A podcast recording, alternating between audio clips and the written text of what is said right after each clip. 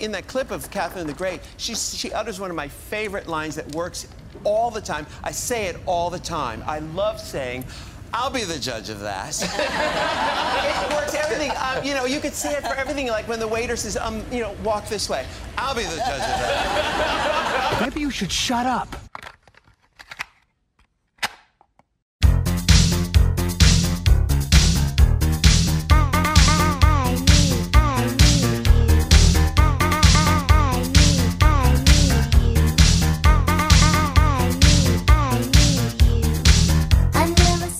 Então mais um episódio de Los Bucaneiros, esse podcast que fala de tudo um pouco e um pouco de tudo. Eu sou o Lucas Rolan e hoje na tripulação comigo tá ele, o Caio Marcel. Eu tô aqui para ver se vocês conseguem me convencer a assistir RuPaul. e ela que tá aqui de novo, a Nani. Hello, hello, hello! e estreando com a gente aqui hoje o Thiago Bortoleto. Olá. Eu ia falar hello, hello, hello, mas ela roubou minha, fra minha fala. Não, não, não, eu já tinha patenteado isso no começo Droga. do episódio. Ela pediu, inclusive, cara, ela pediu pra apresentá-la primeiro pra ela poder falar isso. Ah, já tava. Tem esse tipo de briga na, das drag também? Uma rouba o bordão do outro no, no programa? Às vezes. Às vezes, às vezes. E como vocês já estão ouvindo aí na entrada, hoje a gente vai falar sobre um dos realities que, particularmente para mim, é o melhor que existe, que é o RuPaul Drag Race, que acabou de terminar aí a 12 temporada, e com rumores de que talvez não tenha uma 13 terceira. Porém, a gente vai começar a falar sobre esse assunto agora. Hadouken! Suave, suave, como el sol de primavera, suave. Mis labios te desean, suave. Es tu cuerpo el que me quema.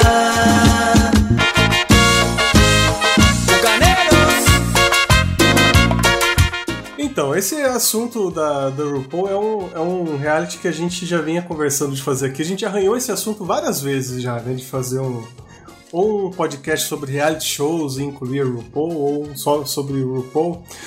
Porém, nessa bancada de hoje temos pessoas que são muito fãs da, do reality, então a gente tem assunto para fazer um podcast inteiro sobre o assunto, inclusive porque um dos objetivos desse episódio é convencer o Caio a assistir o programa que ele não viu até hoje, apesar de muita insistência minha. Ufa, achei que vocês iam tentar me convencer a vestir de drag. Ai, Olha, tô tentando É confiar. uma possibilidade. O Lucas. Muito tempo, mas ele não quer. O Lucas já tem o cabelo já, não precisa nem da peruca. Não, e é fora que um monte de gente acha que eu sou mulher também, então nem preciso também me vestir de drag. Mas voltando aqui ao assunto, pra gente já não começar a dispersar tão cedo, pra quem nunca, para quem não conhece o programa, o, o RuPaul Drag Race é um programa que estreou em 2009 e é um reality show de competição de drag queens, onde a cada semana elas têm uma prova. E aí as duas últimas colocadas têm que fazer uma, uma dublagem, um lip sync, pela permanência delas no programa, e a cada semana vai eliminando uma, de uma em uma, até que chega a grande campeã aí, que durante um ano recebe esse título de American Next Superstar Drag Queen. que É, é um- deixa, deixa eu entrar aqui como pessoa que não conhece o programa e o mundo do RuPaul de fato. Vocês Uhum. conseguiriam me descrever o- ou definir o que, que é uma drag de fato? Porque não necessariamente. é, Acho que não é um trans, né?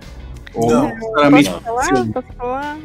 Então, a drag é uma supervalorização de uma mulher. Na verdade, você não precisa ser do público LGBT para se vestir de mulher, na verdade. É, é, assim, é uma mulher exagerada. É, então, é, obviamente, a maioria dos meninos eles são gays e mas assim, até é, isso a gente percebe no show mesmo. Algumas que são trans, elas meio que têm uma. Sei lá, uma, uma assim, ai, não sei, não, você não deveria ser drag porque você é trans. assim. Ela Então, sofre um não é uma- preconceito lá. Ah, é. É, é muito curioso isso do programa, né? Porque ao mesmo tempo que é, é um programa extremamente importante, porque ele foi, ele é muito importante para a comunidade. Gente, eu vou falar gay, tá? Porque não dá. LGBTQIA+. É, É. eu vou, é, me perdoem aí os ouvintes, mas eu vou me referir dessa maneira. Ele é muito importante porque, meu, foi porta de entrada para muita gente aí conseguir se abrir, se, se descobrir também.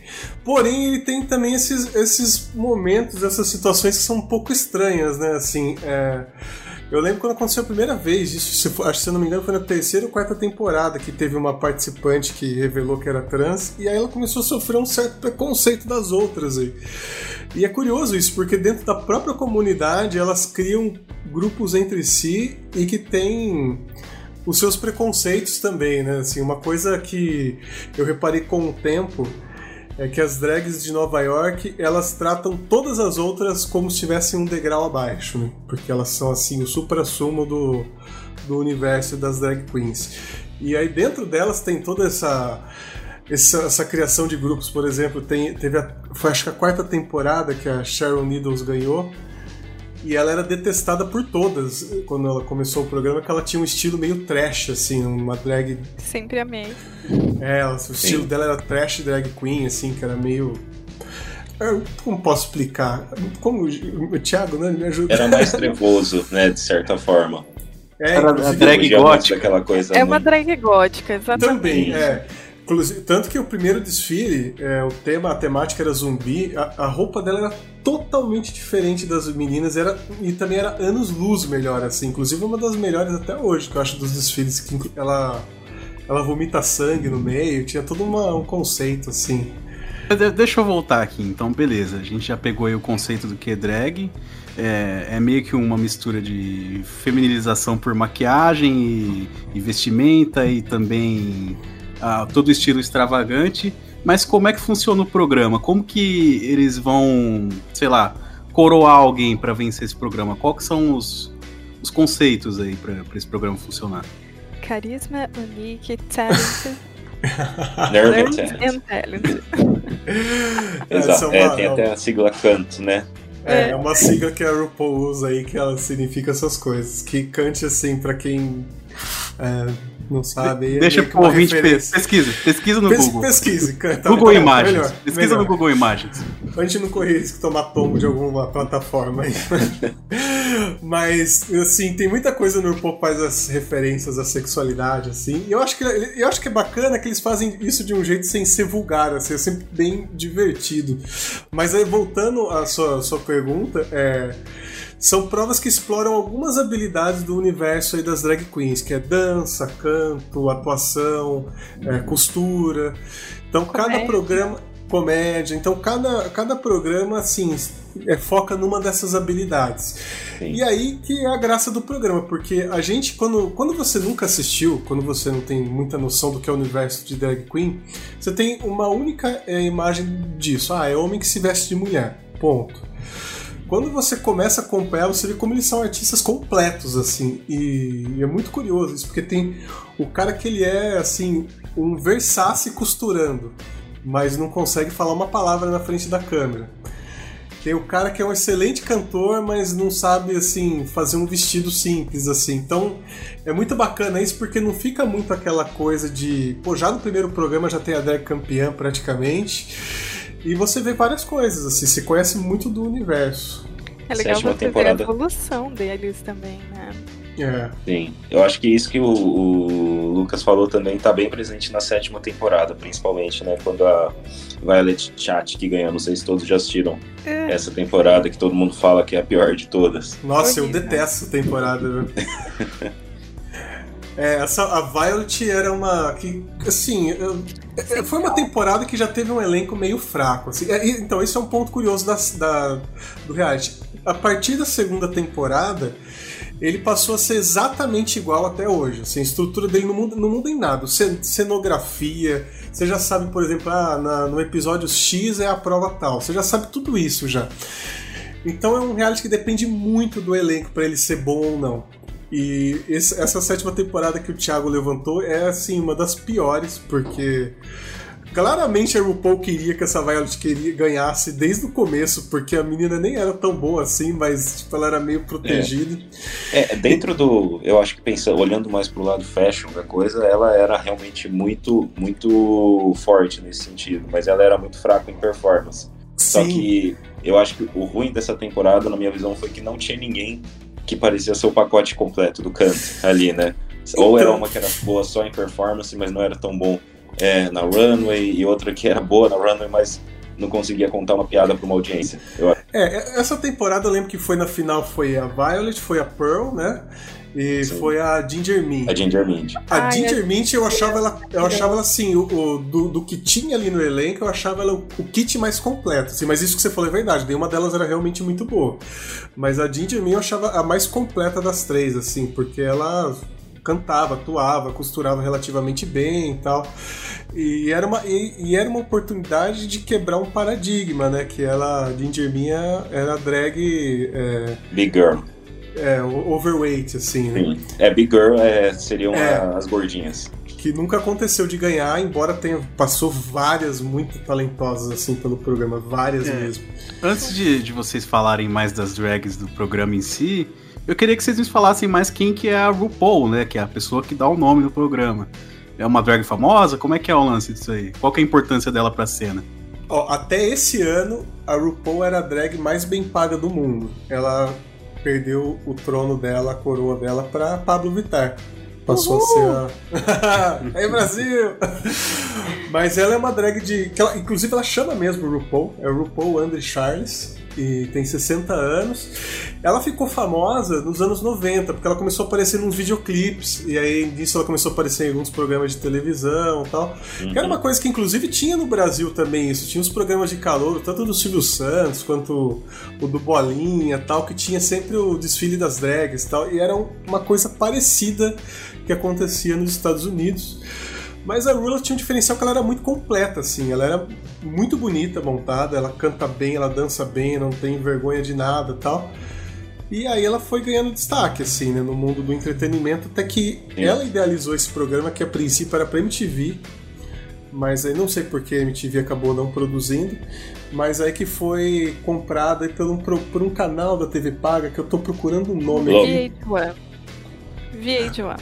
O VH1 foi a partir da nona temporada, mas É, até mas então... eu acho que a anterior foi pela Logo. Logo TV. É, isso mesmo, Logo TV, mas que já estreou assim, com o pé no acelerador. Porque eu lembro que na época que estreou, demorou pra chegar no Brasil, mas eu lembro que tinha, ela, era muito falado na internet esse programa, assim, muito bem falado, inclusive.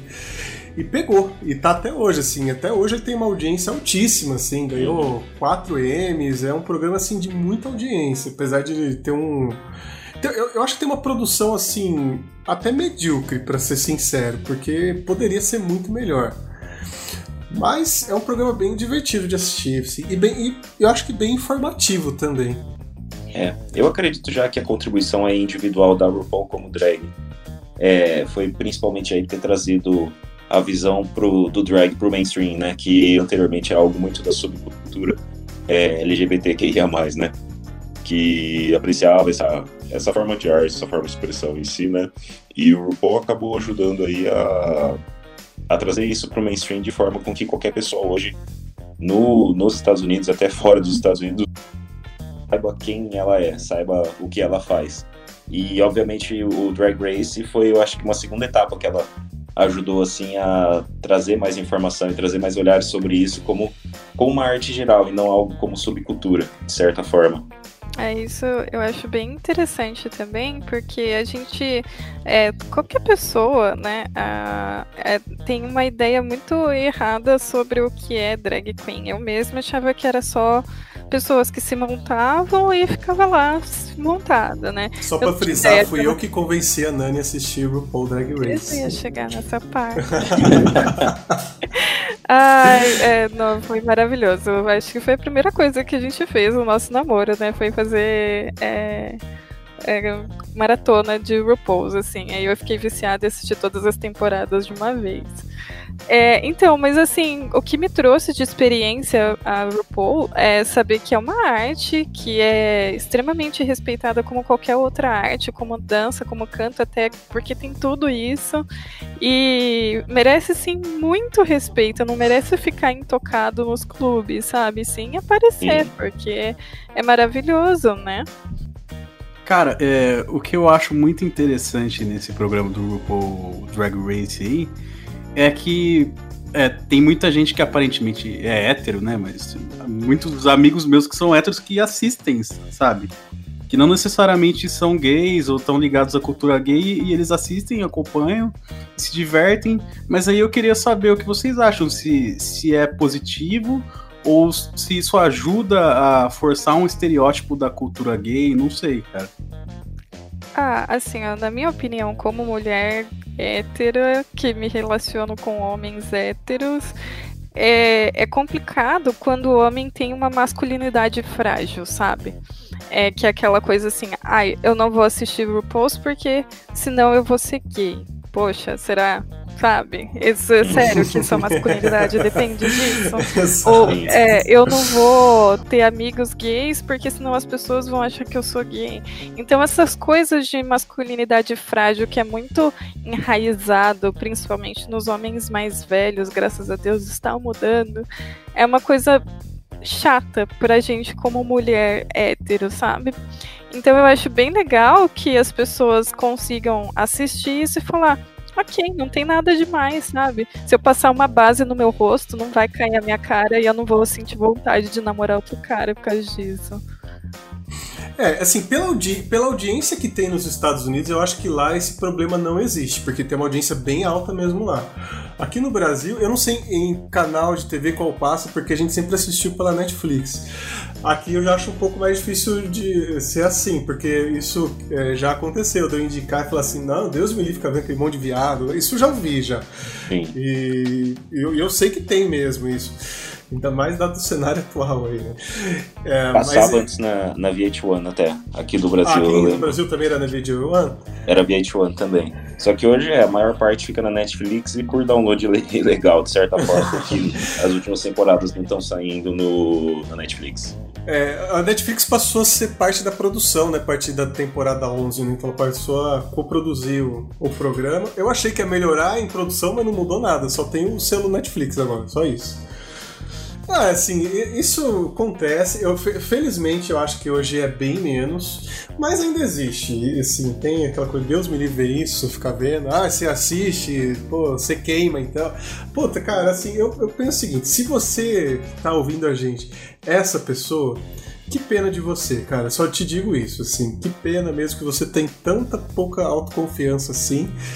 E se você é o contrário, meus parabéns, porque né? Pelo amor de Deus, o mundo que a gente está vivendo hoje. Isso, isso se ainda assunto já é um, eu já acho um absurdo. E, ser tabu, um absurdo em dobro. É, é um dos paradigmas que o programa ajudou a quebrar, assim, né? Muita gente é, se abriu, se sentiu corajosa para é, se revelar, tudo por conta do programa. Tanto que hoje, na 12 temporada, tem pessoas que participam justamente porque decidiram se abrir com família e se descobriram assistindo o RuPaul.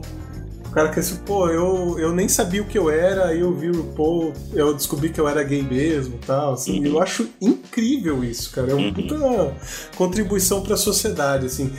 É, é, é, por isso que eu acho o RuPaul assim, um dos melhores realities, porque além dele ser divertido, ele é muito divertido mesmo. Ele realmente tem um papel, assim, ele realmente tem, ele contribui de verdade. Assim, ele não é uma coisa gratuita, ele, não, ele realmente faz diferença para para algumas pessoas se descobrirem e para outras aceitarem um mundo que tá aí, que não tem nada de nocivo e nada de errado para ninguém. É, o tipo de visibilidade que ele gera, é, tanto para a arte drag quanto para a comunidade LGBT, realmente é muito positiva, né? Nesse sentido. Aqui no Brasil, é, eu acho que é um movimento que o Pablo Vittar, de certa forma, está sendo mais vanguardista aí, né? Por ser um, um artista que está fora dos padrões, que está fazendo sucesso com praticamente todos os públicos, né?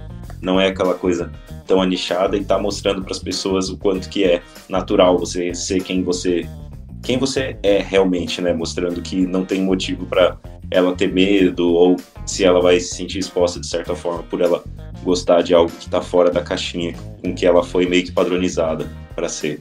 E tá tudo bem, tá tudo bem ser você mesmo. Eu acho que essa é a principal lição. E assim, é, só, que você citou a Pablo, só aproveitar esse gancho para falar que aqui, aqui, no Brasil, apesar de essa não ser uma, uma cultura tão assim é, divulgada aqui, tão popular como é lá, a gente tem também drags aí famosíssimas aí do cenário nacional. É, a El Que Maravilha talvez seja uma das mais assim que chame atenção, né? Que ela, ela era bem montada mesmo, mas tem a Rogéria, por exemplo. Uh, muita gente atribui aí é, vê, vê, a Pablo como inovadora, mas na verdade o Ney Mato Grosso lá nos anos 70 já fazia isso também com Secos e Molhados também. Então a gente tem várias é, artistas assim que são bem importantes nesse cenário. Né? que me faz pensar que assim é, reality show geralmente é um formato que ele é muito exportado, né? É, e o RuPaul, ou pelo menos esse tipo de programa é, com drags, eles não têm outras versões de outros países? Tem. Tem? Tem na Tailândia, no Canadá e no Reino Unido. Caramba. É, mas, mas, é, mas é RuPaul Canadá, alguma coisa assim? Ou é tipo um outro programa, assim, que é com esse formato de drags? No ca... Ah, não, não, é só Drag Race. No caso, aí seria o Drag Race Canada, que é, é, patro... é apresentado até pela Brooklyn Heights, né, que participou da, da, da do, do RuPaul Drag Race nos Estados Unidos. É, o UK é apresentado pela própria RuPaul, né, que vai para lá e, e faz o programa com as drags lá do Reino Unido. E o da Tailândia também é local, é produzido com personalidades locais, não tem o, o dedo do RuPaul lá também. Então, basicamente, que é o RuPaul seria Canadá, eh, perdão, seria UK e Estados Unidos. Então, porque eu ouvi um boato de que no, esse ano, inclusive, que no Brasil eles iam fazer um reality assim, mas é que assim, não seria uma. É, não seria um, um, um, dedo aí do RuPaul, assim, seria um programa totalmente diferente com essa pegada de drags, assim. Eu ouvi esse boato, assim, que estaria sendo discutido é. fazer isso, tal, mas não teria envolvimento nenhum do RuPaul. Né? Vai, ficar, vai apresentar. Ah, deu uma fofoquinha no Twitter isso esses dias. Que parece que a Pablo parou de seguir a RuPaul no Instagram. E aí a, a Pablo falou: Ai, gente, pelo amor de Deus, não faz alarde por isso. É, a Mama Ru foi a minha inspiração e blá blá blá. É, e foi isso. É, vamos Mas ver o que vai acontecer. Eu acho que. Confirmado, sim. É, assim, assim, não dá para saber quando que vai acontecer, né? Porque agora tá tudo aí suspenso e vamos ver como vai ser esse formato.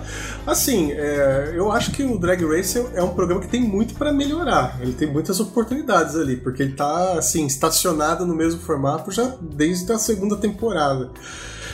É, o que vai vir pela frente, não sei, né? É, mas aí também tá um boato de que a Ru vai aposentar esse ano. Ah, então, eu ouvi falar sobre isso é que tiveram algumas coisas que aconteceram sobre a segunda participante é, essa semana, que começou a fazer algumas acusações para produção. E no meio de tudo isso, a Ru tirou tudo que tinha no Instagram e postou uma foto desmontada. É, a, e acho que bloqueou algum Twitter também, alguma coisa assim. É, eu acho que, na verdade, não, sabe? Até porque a próxima temporada já tá. É, já tem contrato fechado, eles iam começar as filmagens, só não começaram por causa do Covid mesmo. Uhum. Então, assim, pelo menos a próxima temporada vai ter. Mas, minha opinião pessoal é que me parece que ela tá cansada mesmo. Então, a gente até conversou, teve uma temporada, eu, eu acho que foi a nona ou a décima, que foi muito discutida lá nos Estados Unidos, principalmente porque é, quando, principalmente quando a Ru aparecia desmontada, né? Que ela aparece bastante desmontada no programa, assim. É, não tem isso de a gente só ver as drags montadas. Então, gente, na verdade, a maior parte do tempo a gente vê elas normais, assim. Porque a Ru sempre estava usando chapéu ou alguma coisa que cobrisse a cabeça. E teve um episódio em especial que ela apareceu com o rosto inteirinho enfaixado, assim, só ficou a boca dela para fora. E desde essa temporada começou-se a levantar boatos sobre a saúde dela. E essa 12 temporada em especial, ela tava visivelmente debilitada, assim, visivelmente mesmo. Porém, você não acha nada na internet que fale sobre isso. Só tem, assim, hipóteses só. Mas nada que confirme algo, algum quadro, alguma coisa que ela esteja passando. assim. É, de certa forma, ela já teve problemas anteriormente, né? E ela, eu acho que e ela falou publicamente, né, sobre as doenças que ela enfrentou tal. É, de fato, eu, eu acho que é visível. Até ela já chegou, de, a, entre aspas, admitir que ela estava cansada quando ela é, deixou claro que ela fazia isso por dinheiro, no caso do drag, né? Até porque, e de certa forma também não tá errado também, por, porque é a forma com que ela ganha vida. Ela já batalhou bastante, é o suficiente, ela não precisa mais é, fazer isso para ganhar visibilidade, porque ela já tem. Então ela deixou sempre muito claro que hoje ela faz isso por uma questão de trabalho mesmo, que é a forma dela ganhar dinheiro. Então eu imagino que ela esteja cansada, é, talvez, de, de lidar com isso somente com a forma artística, porque as pessoas precisavam entender que é a forma dela ganhar dinheiro. Sim. É, até porque eu acho que ela, ela já nem consegue performar mais também, né? Assim, Não, não. Nem, É. é. tanto que a parte da maquiagem é, não é ela que faz também, né? Tem até a Uhum. Raven, inclusive, que faz a maquiagem dela, Delta Work, que são Ah, participantes é? de temporadas anteriores, sim, que fazem a maquiagem e o cabelo dela. Caramba. Ó, aproveitando, vamos falar rapidinho sobre as temporadas, fazer um passar meio rápido por elas? Dois mil anos depois. É, a primeira temporada, assim, eu não assisti inteira até hoje. Eu, Eu também não. é, Eu eu, vou, eu vou, assim, recomendar para os nossos ouvintes aí também pular essa temporada, porque era um formato totalmente diferente. Era um É. formato meio piloto, assim. E eles usam um filtro na câmera que é impossível você assistir cinco minutos. Que é, nossa, é um negócio tenebroso, assim. Ah, não, eu preciso defender a primeira temporada, calma aí. É, Não, eu assisti ela inteira, assim, ela realmente é um pouco cansativa, porque você percebe que tá tudo assim. É aquela coisa, a Ruth tinha uma grana lá, investiu tudo aquilo naquele sonho dela. Dá pra perceber que é o sonho da Ru fazer aquilo, sabe? E assim, você conhece algumas meninas interessantes, você co- começa a perceber a história delas. Tem uma drag muito boa que não tem cabelo, e aí depois a, a Sasha é, apareceu lá. E assim, ela não usa peruca, né? A, a ganhadora que ganhou, eu achei que deveria ser outra. é a Bibi Zahara Bennett quem ganhou. Isso. Isso. E quem que foi pra final com ela? Foi a Raven? Foi a Não, não, Nina, foi Nina Flowers. Nina Flowers, é. Eu era apaixonada pela Nina. Eu, eu gostava bastante dela. E, e é isso. Começou, é o começo de tudo, assim. Então, é, pra quem é fã, vale a pena assistir. hein? É, dá pra ver que foi bem experimental, né? É, e a ideia, a ideia do começo, inclusive, do programa era fazer meio que um reality de drags, mas mais voltado pra costura. Pra, pra- de- é, tanto que é, a bancada lá, que assim, o programa ele tem ela, a RuPaul, que é quem decide mesmo, quem ganha, quem perde e tal, mas ela tem os conselheiros dela, né? Que no Isso. caso aí da primeira e segunda, é, na primeira temporada era o. Era a Melly, aquela cara ruiva lá, que não era muito legal ela, não. Mas tinha um conselheiro que eu adorava, que era o Santino Rice, que ele ficou famoso por causa de um outro reality de costura aí, né? Uhum. E Acho era... que foi Project Runway. Isso, e sempre foi meio assim. Ele sempre foi um cara assim, meio a meio, né? Umas pessoas Uhum. gostam, outras não, porque ele é hétero.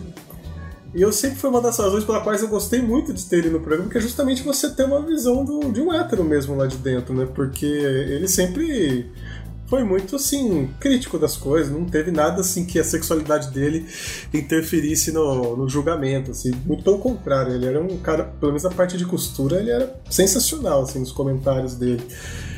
E aí depois a gente vai pra segunda temporada, né? Que aí programa deu certo, passou a ter dinheiro e tal.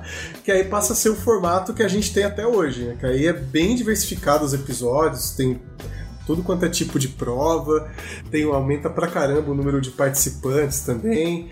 Tem cenário novo, enfim, aí também não mudou mais nunca mais, né? Passou a ser esse formato até o final também. né? É, ele foi bem inspirado, assim. É, eu acho que America's Next Top Model, né? Da Tyra Banks. Ele tem um formato muito, muito parecido. é, onde tem basicamente modelos competindo, né?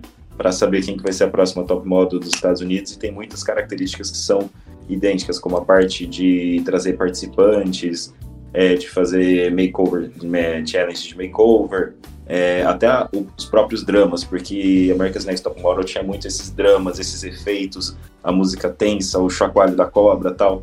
Ele, se você assistir algum episódio de America's Next Top Model, dá pra ver que é muito, a inspiração ali é fortíssima em cima do desse reality.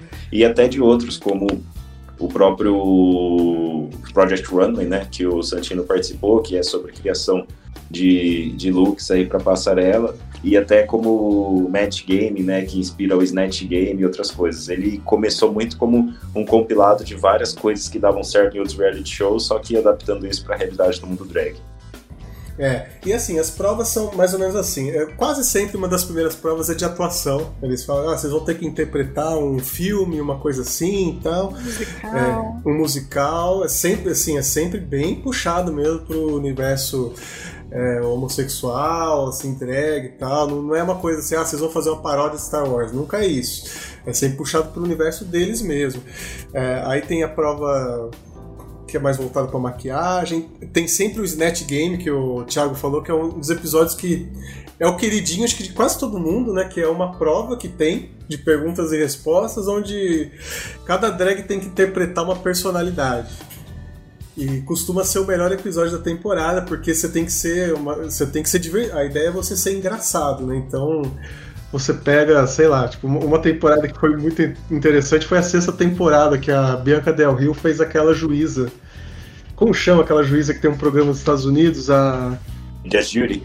Isso! Que é espetacular, assim, a interpretação dela, tudo. E a é, uma... é maravilhosa, né? É. E é uma, uma um episódio interessante porque, assim, é um episódio onde muitas drags favoritas costumam cair. Sim. Porque, porque é um desafio gente... de comédia, basicamente, né? E não é Exato. todo mundo que sabe fazer comédia. É isso que é uma coisa que eu acho legal. Até a gente estava assistindo essa temporada, a última aqui, e a gente estava comentando que tem sempre assim, sei lá, lá pelo segundo, terceiro episódio já começa a despontar algumas drags que você vê como favoritas e tal. E sempre tem aquela uma prova que derruba uma drag, assim. Tipo, ela pode ser foda em tudo. Ela é foda da maquiagem, ela faz a melhor roupa, ela atua bem, canta bem, aí chega, sei lá, na, nessa de comédia, ela cai. Isso sempre acontece, assim. Nenhuma drag passou ilesa até hoje no programa, porque realmente exige bastante, assim. Ai, é. pelo que eu me lembro, a Bianca, acho que foi bem quase tudo, não foi? A Bianca, num de atuação, ela quase rodou aí perto do final já. Sério? Eu não lembro disso. É, é não lembro. É, no, no, no, no, penúltimo episódio. É, bom, bom, vamos. Assim, a gente vai chegar nessa temporada porque essa merece uma atenção especial. É, com certeza. A segunda que já tem esse formato que a gente conhece até hoje, assim, quem ganhou foi a Tyra Sanches, que foi uma uma vitória meio questionável, aí muita gente não gostou, porque ela era muito antipática também, né? Ela era muito boa, mas ela era bem antipática. Continua sendo. E a querida do público aí que acabou ficando em segundo lugar é justamente a que foi citada pelo Thiago, é a Raven, que eu acho ela excelente é, até hoje, Raven inclusive. maravilhosa. Ela eu é já discordo. Eu, eu defendo que a Tara merecia ter ganho sim. Eu acredito que, assim, olhando para todo o conjunto da obra, é, daquilo que as queens desenvolvem, eu acho que realmente ela estava à frente da Raven e ela mereceu a coroa. Entendi. É, assim, a Raven ela teve um começo muito difícil na temporada. Né? Ela chegou a ficar em último duas vezes tal. A, a Tyra passou meio que ilesa também, né? Exato. Verdade. Exato. Eu acho que o histórico geral da, da Tyra mais defensável, digamos assim, né? Do Entendi. o, o da Raven. E aí eu acho que nasce toda aquela polêmica também, né, das pessoas estarem o tempo todo acusando a Tyra de não merecer o título, até alguns fãs já sugeriram que ela desistisse do, da coroa para ceder para Raven, até realmente é, ela tem essa visão de ser antipática, mas também eu acho que vale ressaltar o quanto que o fandom caiu matando em cima dela e o quanto que o fandom é, gerou, gerou de certa forma, foi provocando ela, gerando essa raiva e é. até um pouco dessa antipatia que foi acontecendo aí. Tenho que admitir que eu julguei mais com o coração do que com a razão também. Com certeza. É, é, Infelizmente, algumas notícias novas assim que saíram, ela parou de se montar e não quer nem lembrar que participou do programa e tal. Uhum, Acho que grande parte é por tudo isso que você falou, né? sim. E Aí a gente vai. pra- Ah, ela até criticou bastante é, a própria produção, o próprio RuPaul e as outras coisas. Na verdade, é, se levantaram contra isso, né? Porque ela sempre foi muito criticada, basicamente, desde quando ela ganhou a segunda temporada e nunca ninguém se moveu para falar, galera, menos, sabe? Vamos parar nas críticas aí, ela que ganhou, ela que merece. A própria Raven, ela nunca, ela basicamente nunca moveu um dedo para pedir pro fandom dela parar de ofender a Tyra. Então, existe uma certa crítica até pros outros lados também, né, que, que nunca ajudaram ela, nunca defenderam é, ela, nunca defenderam a vitória dela. Então, de certa forma, chega a ser até de ser um pouco compreensível, né, o, o quanto que ela sofreu e até entender por que, que ela parou de, de fazer drag, que é uma pena, porque ela era talentosíssima mesmo. É Quem verdade. assistiu a segunda temporada percebe o quanto que ela era boa. Eu continuo defendendo que ela merecia essa vitória, ela merece. Eu vou continuar jogando com o coração. essa. aí a gente vai pra terceira temporada, que inclusive é a temporada que eu deixo aí como indicação pra quem quiser começar a assistir, começar por essa. Porque é uma temporada muito boa. E eu acho que é a primeira temporada assim da série que tem várias drags que são excelentes, assim, que você elas acabam sendo recorrentes na, no programa até hoje, né? Assim, tem várias drags que são realmente se firmaram bem, assim, então em atividade em destaque até hoje. Essa temporada, ela, eu vou mencionar algumas assim. Quem venceu essa temporada foi a Raja, que tava meio que, é, tava assim meio que apontando pra ela mesmo, assim, mas de novo aquilo que a gente falou. Teve um episódio que a Raja caiu, né? Que foi um que ela teve que atuar lá, que foi ela quase saiu nesse episódio, assim, ela teve que Uhum. dublar tudo. É, É. e tem a, a parte, a- essa crítica também, né, de que muita gente ainda defende que a Manila merecia ter ganho. Isso, Ai, eu aí que tá. Luzon, gente. Essa Assim, temporada é difícil porque ela realmente era muito disputada, assim. Sim, eu queria dividir a coroa em duas. É, essa merecia. As duas mereciam, na minha visão. Assim, eu acho que a Manila sempre deu o azar de, de cair. Ela tinha muita gente boa nessa temporada. E a, a, a, a Raja não dá pra falar que foi injusto, sabe? Mas assim, a Manila é maravilhosa também, maravilhosa. Ai, eu sou Eu não sei se você concorda, cara, mas a, a Nani e eu, a gente chegou à conclusão de que a melhor drag da história do RuPaul é a Manila. Porque a Manila, assim, mesmo quando ela não ganha, a Manila já participou, inclusive, três vezes do programa já, e, Uhum. nunca, e nunca ganhou. Mas ela é uma drag que você vê que ela tem uma segurança absurda em tudo, assim, tudo ela sabe que ela tá fazendo. Ela pode não ser a melhor naquela atividade, naquele ponto, mas ela faz com muita segurança, muita confiança e ela conhece das coisas, né, assim... E ela se mesmo- destaca por isso. Exato, ela nunca assim, ela nunca é medíocre, sabe? Nunca. E eu acho ela uma artista assim incrível, assim. Foi uma pena, mas eu acho que foi justo. Eu tava torcendo pra ela também, mas é diferente da outra temporada, eu achei também não, não fiquei chateado porque a Raja também era excelente. É, eu acho que é até interessante esse ponto que as- é, das pessoas que não ganham, que às vezes o holofote até por não ganhar do que por ter ganho, como, não sei, na minha visão pessoal, eu acho que a Manila é muito mais vista do que a Raja hoje. Parece Sim. que tem um buzz muito mais em volta da própria Manila. Não sei se é por causa é, dela ter perdido e ter voltado uma e duas vezes, né, pro programa, mas eu percebi que parece que tem um buzz muito mais, muito mais forte em relação à Manila do que a Raja. Então, eu sigo a Manila no Instagram. é, teve uma época que eu fiquei bem stalker dela, inclusive. e a, a Raja nunca mais. Eu olhei na época o Instagram, depois nunca mais. É que a Raja tem um lance que também ela já tinha 40 anos nessa época, né? Assim, Sim. ela- Então, assim, Ela ela, já tava. tá já meio- poucos. É, ela já tava meio. Ela, ela ainda tá em atividade, você acha algumas coisas dela aí no, no Instagram e tal, mas assim, já tirou o pé pra caramba, já. Já tá. Essa temporada, inclusive, eu indico o pessoal é, procurar no YouTube esse, esse lip sync da Raja, porque é considerado um dos melhores até hoje do programa, e que é realmente muito impactante. Muito impactante mesmo. Tem vários, né, nessa temporada, eu acho. É, essa temporada é, uma- é realmente uma temporada assim preciosa, assim. é- é, eu acho que é a segunda melhor. Primeira, a gente vai chegar dela daqui a pouquinho. A premiação de- desses programas são só dinheiro ou tem alguma coisa de divulgação, esse tipo de coisa? Muda toda a temporada, cara. Depende de- do que, que o programa tem de patrocinador, assim. Porque normalmente é atrelado aos patrocinadores. assim. Ah, você vai ganhar um ano de maquiagem da marca X, ah, enfim. Mas tem o prêmio em dinheiro, que hoje é 100 mil dólares. É, Já faz que tempo, inclusive, que quarta- tá em... É, a gente Temporada, falando, pô, já tá na hora de melhorar esse prêmio. Porra, 100 mil dólares, 10 anos já tá difícil. Se converter É, pra real é bastante. Ah, Hoje sim. O, o Instagram, ele dá muito uh, retorno monetário, né? É, isso É. que eu ia perguntar. O, o lance do programa mesmo, então, é é mais a visibilidade do que a premiação em si, né? Eu Sim. acho que sim, Uhum. porque assim, eu sei que elas saem com os contratos pra fazer é, turnê e tal, pra fazer show, é, tem uns ensaios que elas fazem também, eles dão um jeito de encaixar elas no circuito, assim.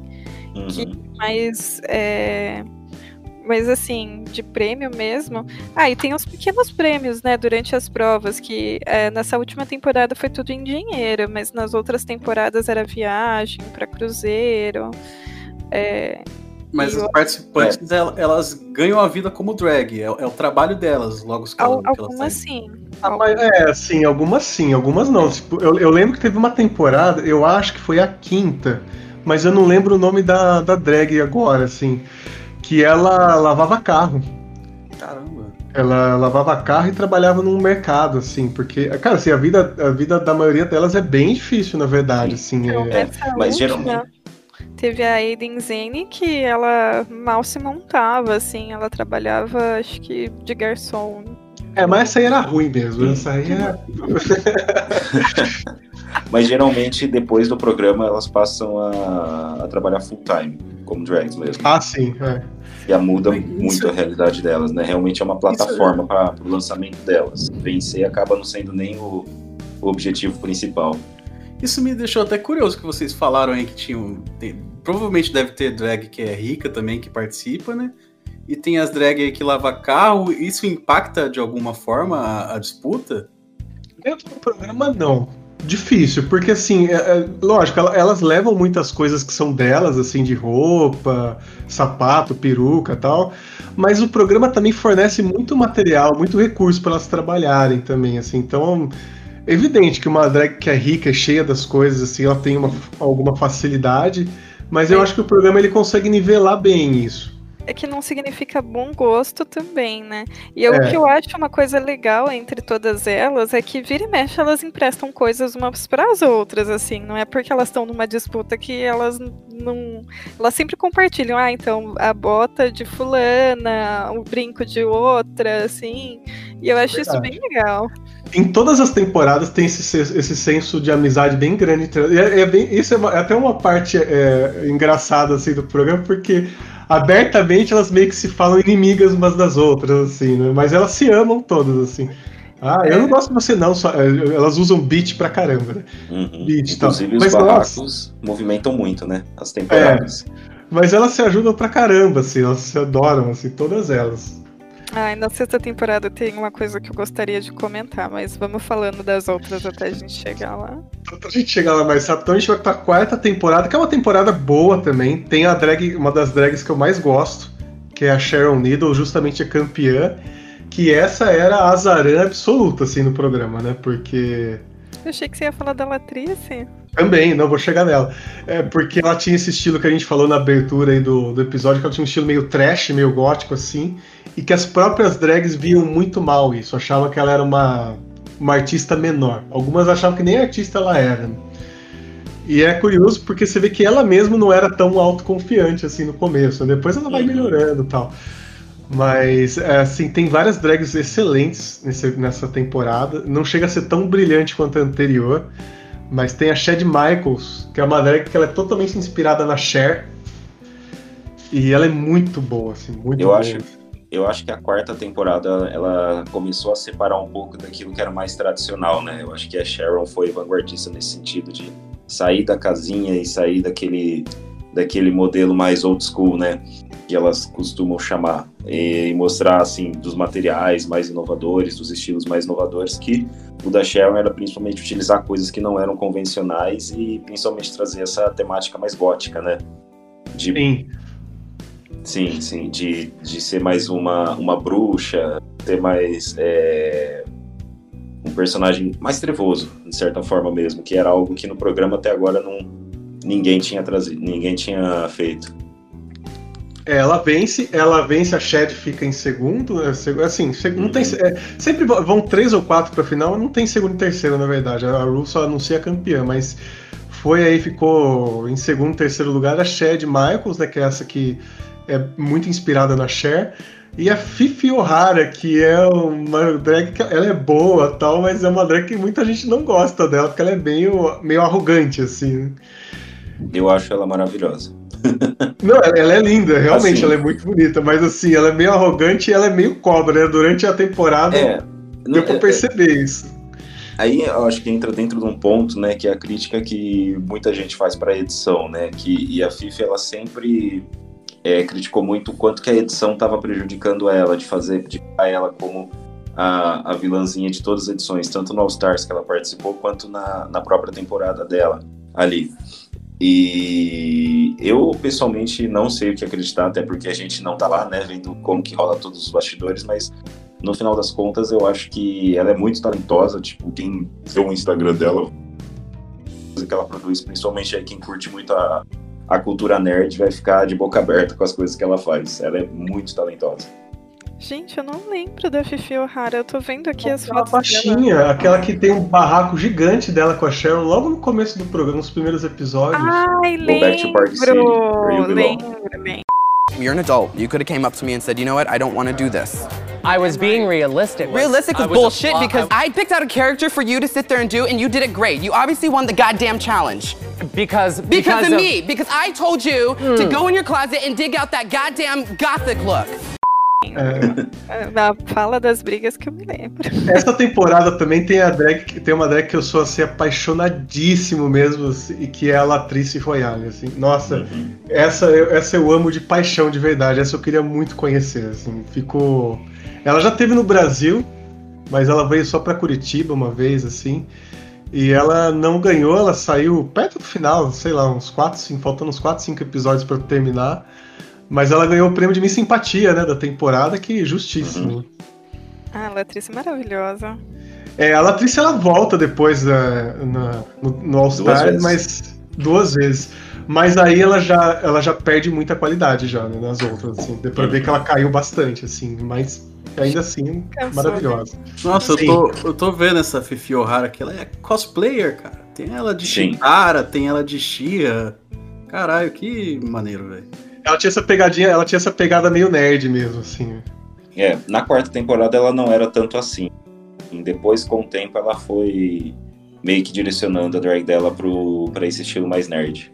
É, é isso, é até bom se falar isso pra gente falar rapidinho, assim, que tem os estilos de drag, né, assim, e a maior parte delas, as que chamam mais atenção, são justamente essas glamour zone, assim, que é as drag mais, assim, alta costura, Modelos. modelos, assim, e tem as drags de competição, que são, normalmente são as drags de competição que eles falam, né, que participam de competições fora do programa, assim, de desfile e tal, e tem as, fun- não sei se esse é o termo, mas tem as funny drags, que é aquelas que são mais puxadas pro humor, Comedy Queens. Comedy Queens, isso. Nossa, Thiago, cara, que bom que você tá aqui, velho, de verdade. Senão o, a parte de comentários do podcast ia ser só a gente corrigindo os nomes errados do que o Lucas Rolim ia falar. é uma coisa bem tradicional aqui do cast. Tem as Trash Queens, que foram meio que produzidas aí no programa com a Sharon Needles, não tinha antes. Ah, e tem outras, assim, que são... O que, que a gente pode dizer? De Tem nomenclatura? também, que são as que competem. Isso. As pageants queens são é muito aquele negócio é, de competição. Aqui no Brasil não é tão forte, mas nos Estados Unidos isso é muito forte de concurso de, de misses, de certa forma, que são concursos de pageants, né? Que eles chamam lá. E as pageants queens geralmente são as que, aquelas que já vêm em- com mais soberba, no sentido de, ah, eu já ganhei tantos concursos, é, eu, já ganhei de fulano de tal que tá competindo comigo agora. em outros pageants e geralmente o programa meio que já pinta elas como é, pessoas mais arrogantes, porque elas se veem com mais experiência. E a, a edição, hein? a edição do programa, ela tem esse- essa, uma pegada meio Big Brother de construir uma narrativa de herói e vilão? Ou, ou Muito. não? Muito. Você acha, Thiago? Eu acho que eu acho pouco, velho. Eu acho que sim, principalmente naquela é, temporada da da Suki, é, é Su Silky, Silky Nutmeg. É, é, ela foi construída totalmente como vilã. Só que as meninas amavam ela no Untucked, assim, então, sabe, era bem menos. Não, assim. eu acho que até tenta fazer, mas eu acho que não, não chega a ser algo tão ah, presente como é no Big Brother, por exemplo. Assim, eu acho que a maior parte das vezes as vilãs, entre aspas, assim, no programa, aquela mulher que ela é meio antipática, assim. É, é que a, a, a Fifi O'Hara, em especial, ela foi meio cobrinha mesmo dentro da, da temporada dela, assim, da, da quarta temporada. Agora, de, de ser má para as outras, fazer alguma coisa, isso é muito difícil de acontecer. É mais aquela, né, que ela é muito chata, sabe? Arrogante, enche o saco. Normalmente o vilão da, da temporada, ele é isso. É, de certa forma, é, eu acredito que existe sim, é, até com a própria é, Fifi O'Hara aconteceu bastante nesse sentido. Tem até alguns vídeos no YouTube mostrando é, sobre os confessionários, principalmente. Sabe aquele momento que mostra Queen sozinha narrando o momento que, que aconteceu dentro do workroom? Sim. Então, é, tem, muita, tem muitas horas, tipo, que a produção meio que não se atentou e utilizou, tipo, as mesmas falas delas, por exemplo, é, ela falando mal um- de uma Queen em um confessionário e depois ela falando exatamente o mesmo comentário de outra Queen, só que três episódios pra frente. Se você pesquisar aí no YouTube, dá pra ver que tem bastante, assim, desses exposeds. Eu lembro que a- na, na, na final a Ru deixou ela numa saia justa do caramba, assim, porque ela pegou uma outra drag lá que elas eram amigas, mas aí ela essa drag descobriu depois que é- ela meio que Era saiu. por- é. E fez ela lavar roupa suja. Ela, Nossa, foi um muito, foi muito constrangedor isso. Foi. Acho que foi o mais lavação de roupa suja que teve, foi isso, né, assim, no programa. Não é muita pegada de- do, do, do RuPaul, esse tipo de coisa. Aí a gente vai pra quinta temporada, que pra mim é a temporada mais. né, da, da, da série Para, inteira. das Ah, melhores. Alaska, bem boa. eu- eu- eu- É, a Alaska, ela é namorada da Sharon Needles, era na época, né? É. Ela, ela é muito marcante, assim, principalmente quando ela fala. que ela. E nessa temporada teve a treta da Alissa, né? Com a. Foi a Coco Montrese? Com outro- É porque essa temporada, duas drags, elas eram já inimigas fora do programa, né? Que era a Alissa Edwards e a Coco Montrese, que elas competiam, eram essas drags que competiam, como o Thiago falou. E elas se odiavam, porque teve um. eu- me, me corrijam se eu, se eu falar alguma coisa que faz tempo que eu não vejo. Mas a Alissa tinha ganhado um campeonato aí X, mas ela foi desclassificada e a Coco ficou com o título. Mas ela acha que a Coco passou a perna nela. E as duas se odeiam desde então. E assim, já dentro, fizeram as pazes. é, É, dentro então, do programa, a Coco era ligeiramente melhor que ela. As duas eram muito boas, mas dentro do programa a Coco era melhor que ela, tanto que derrotou ela no lip sync aí, né? Mas assim, fora do, do RuPaul, eu vi que a Alice ela é muito famosa, assim, ela é muito famosa mesmo, ela é uma puta referência para as drags que que atuam nos Estados Unidos, assim, que ela é, todo mundo acha ela super completa, assim. Eu acho ela muito bonita. É, mas acho que também ela tinha as falhas dela, mas fora do programa eu já vi que ela é muito respeitada nesse universo. Sim. E eu acho Quem- que as- a quinta temporada também ainda foi. re- revelou muitos talentos aí que foram os principais que voltaram para os All-Stars aí, como Alaska, que é hoje é uma das queens mais fortes do mundo também, né?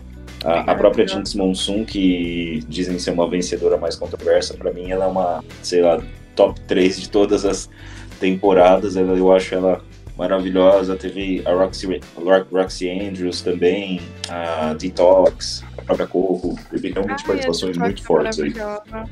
Pô, Thiago, agora que você tá falando essas coisas, eu realmente tô lembrando que essa temporada foi bem foda mesmo, cara. Sim. Sem contar os barracos, né?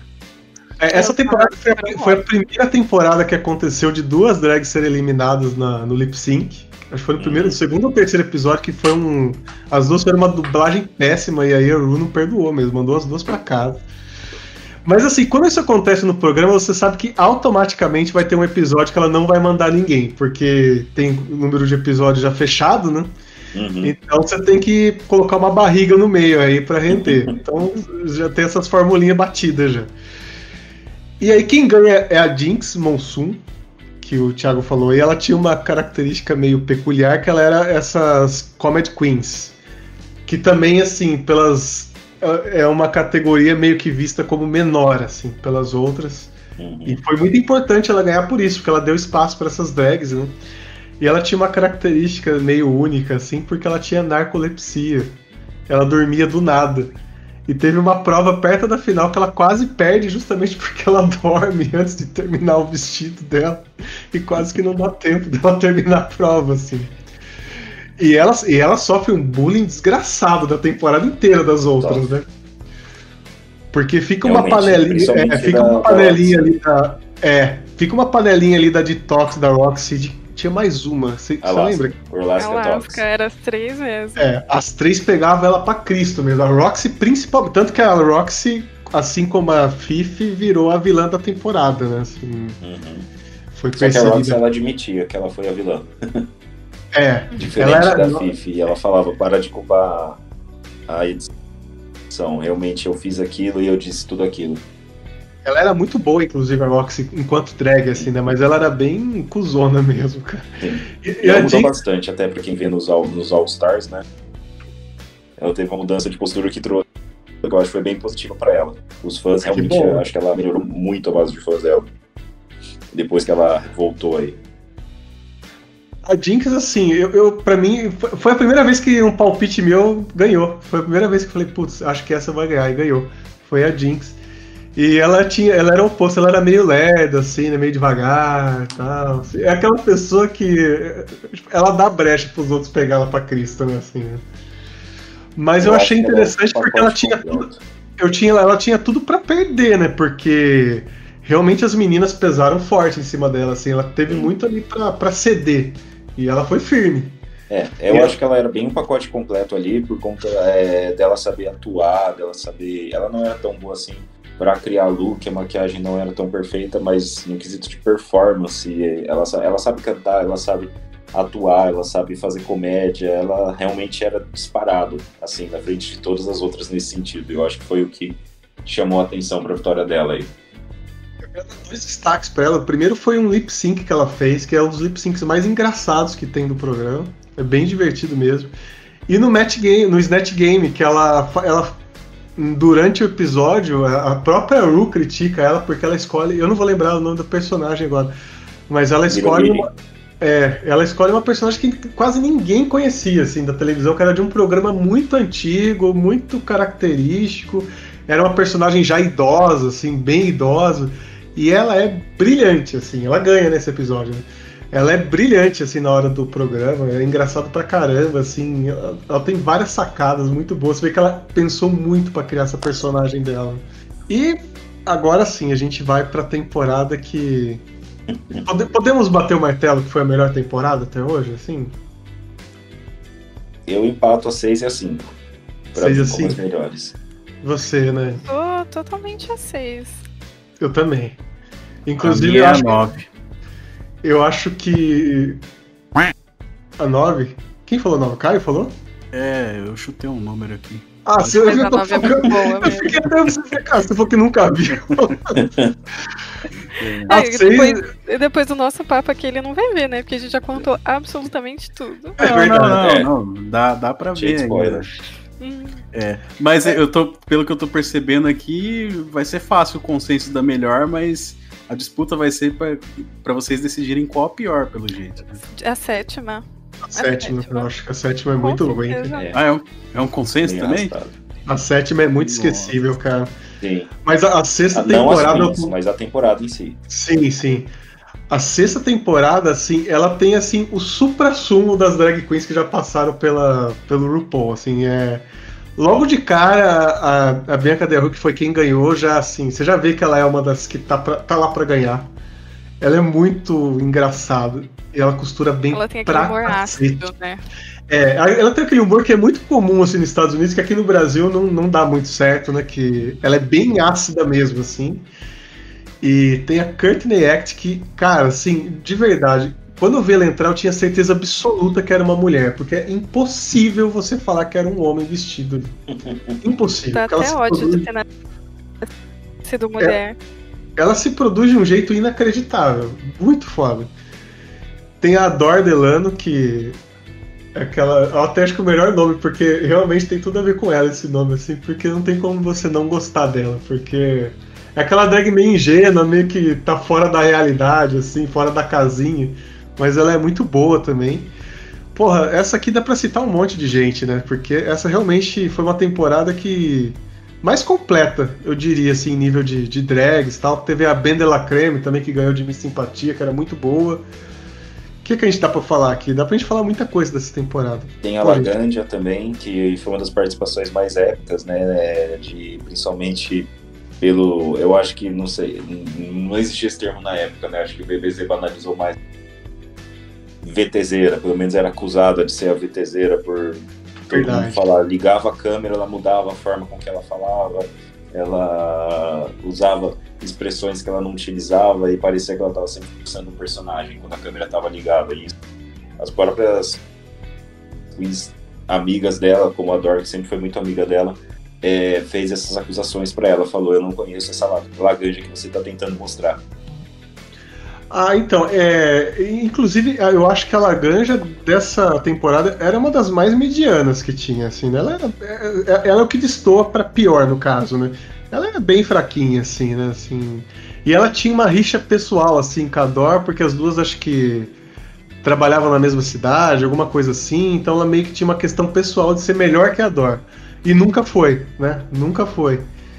E, e ela era bem. E isso que você falou dela mudar era bem irritante, né? Porque ela forçava mesmo, assim, um, um jeito de falar, de se comportar, assim, quando tava. Ai, a Laganja nunca me desceu. Mas eu queria lembrar, é, mas a primeira coisa que aconteceu foi a Vivacious, que chegou com aquela boneca horrorosa na cabeça. Ai, nossa. Ornation. Isso! Gente Nossa. do céu, foi horrível. Acho que foi a, a pior Queen, assim, que eu já vi na vida. Não, e a Nossa. Milk que fazia drag de barba? Nossa. Lembra da Milk? Ela fez uma drag de barba. Ela entrou como Pinóquio. Ai, cara, essa drag, puta que pariu, velho. É, ela Eu já entrou como. discordo. Completamente, assim. Vai muito do, do próprio estilo, porque a Vivacious, ela traz muito é, essa vibe de club kid, é a, dra- é a drag que ela é. Então, é, as drags mais clubbers, é, elas tendem a ser mais viajadas nesse sentido, fazer coisas é, que parecem ser de outra realidade, de outro mundo. E até se... até a própria a própria Vivacious, ela teve também, digamos assim, uma desvantagem meio que natural pela idade dela também. Ela já era uma das, uma das mais velhas ali, e geralmente as mais velhas trazem muito negócio do old school. Então é um pouco mais complicado mesmo para elas numa competição. A Vivacious foi a participante mais velha do programa até hoje. né? Foi uma das mais velhas. Eu acho que a mais velha foi a Charlie Hyde. Se eu não me engano. Ah, verdade, Verdade. verdade. E assim, ela saiu bem rápido. A Vivendi saiu bem rápido, inclusive, né? Saiu acho que no Sim. segundo episódio e tal.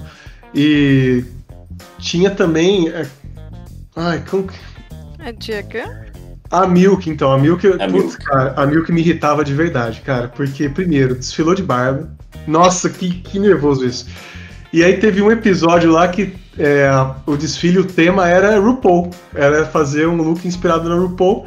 E ela foi com a RuPaul de homem, velho. Puta que pariu. Que... Cara, assim, todo mundo na hora olhou assim e falou: que, porra é essa? O que tá acontecendo aqui, É. meu? Esse é um ponto que eu já discordo, no sentido de que, tipo, talvez a gente tenha muito essa visão de que drag necessariamente tem que ser o cara é, impersonando uma mulher. Mas na verdade, drag pode ser qualquer coisa. Você pode impersonar um animal, você pode impersonar um homem, e você pode até brincar com os gêneros. E eu acho que é até legal, de certa forma, quando você pode brincar com os gêneros, é, como a Milk fez ali desfilando de barba, justamente para quebrar um pouco é, de- desses conceitos que são muito padronizados. Até porque existem mulheres que fazem drag de homem, que são drag kings, por exemplo. E existem pessoas que podem misturar. Eu já não, eu já não acho que seria algo tão polêmico, eu já vejo isso como algo bem positivo, justamente para que haja mais diversidade, não seja sempre aquele negócio do cara vestido de mulher. Eu acho Eu achava, que achava é que drag importante. de. Eu achava que drag de barba era um negócio que já era mais com- comum, cara. Porque, sei lá, eu acho que eu já vi algumas vezes Sim. assim. Sim, Não, a gente assim, tem, não, tem muita drag que ela mantém a barba natural, inclusive, assim, mas Uhum. ela, assim, ela teve uns looks que ela colocou, tipo, uma barbicha gigante, ficou. Ah, cara. Ah, era, era um negócio postiço? Mas Sim, sim. É, não, se, se, se alguma delas aparece de barba mesmo lá, eles tiram rapidinho, assim, cara. Isso aí. Tanto que é umas coisas que os, ju- os jurados criticam bastante quando alguma, alguma drag tá com a- aparecendo, sabe? A, É, a Mas já, penugem. já teve até desafio específico pra isso. De, na sétima temporada teve um desafio que era obrigatório o uso da barba. Nossa, cara, a sétima temporada é tão esquecível que eu nem sabia disso, cara. De verdade. Eu assisti duas vezes ainda, porque eu assisti com a Nani depois. Vocês falaram do- dos jurados aí, e por enquanto, nessas seis temporadas, mantiveram ali o- os conselheiros da, da RuPaul ali, é o mesmo pessoal. Não, na, Não, mudou na, na segunda, na terceira temporada muda a mulher, que aí entra a Michelle Visage. A Michelle Visage ela é bem famosa, bem icônica assim no programa, porque ela já era uma amiga da Rude de- desde sempre, assim. E ela é bem ativa na- nos comentários, na participação dela. Ela ficou até hoje, ela tá até hoje. E aí o Santino fica até a sexta temporada. A sexta temporada, depois dessa, ele sai. E dá pra ver que ele vai sair mesmo, porque ele tá meio de saco cheio, assim. Ele dá umas patadas na, na Michelle Visage direto. E aí ela é produtora do programa, né? Então, eu, eu acho que ela. Eu acho, né? Que ela convidou ele a se retirar aí depois dessa temporada. O que acho que é uma pena, porque ele, é- eu gostava muito dele. Muito mesmo. Eu gostava dele também. Tem o Ross? O Ross entra quando? O Ross ele já fazia umas pontas, né, assim, no- nas outras temporadas, mas aí a partir da sétima, ele e o Carson. Carson. Carson Craig. Isso. Eles estão. Eles se revezam, um episódio é um, um episódio é outro, né? O Ross Isso. ele é, ele é bem conhecido porque ele normalmente discorda da Michelle e a Michelle fica meio putinha, assim. Ela não- nunca se manifestou verbalmente, mas você vê na cara dela que ela fica muito puta, porque ele escuta tudo que ela fala, aí ele vai lá e fala o contrário. É, a própria edição nunca poupa a Michelle, né? Sempre quando tem um guest judge ou alguém do próprio painel fixo que fala alguma coisa que a Michelle discorda, sempre vai ter um close na cara dela fazendo cara de. É verdade. É, ó, cara, só uma coisa que a gente esqueceu de falar, que assim, tem esses jurados fixos do programa, mas todo episódio tem dois convidados, que aí são do mundo do entretenimento. Ah, é? Normalmente são pessoas mais assim dos Estados Unidos, assim, tanto que a maioria a gente não conhece, assim, a gente fala, pô, é de algum programa de lá, um, um canal de Teve lá. alguém com, bem famoso aí, algum destaque? Tem, tem. Tem. Tem Ariana Ah. Grande, é, tinha as The Pointer. Sisters, Nicki Minaj. tinha, ah, O Jeff Goldblum foi essa temporada, o Jeff Goldblum teve. Sim, Pô, o Jeff Goldblum daria uma boa drag, hein, mano? Cara, mas ele, acho que ele nunca nem tinha assistido o programa, porque, tipo, tá. Não parecia que ele não sabia nem o que ele tava fazendo lá, cara. Foi uma Eu achei que era a primeira vez que ele tava vendo uma drag na vida, assim. Exato, cara, foi muito. Mas já teve a Lady Gaga, já foi.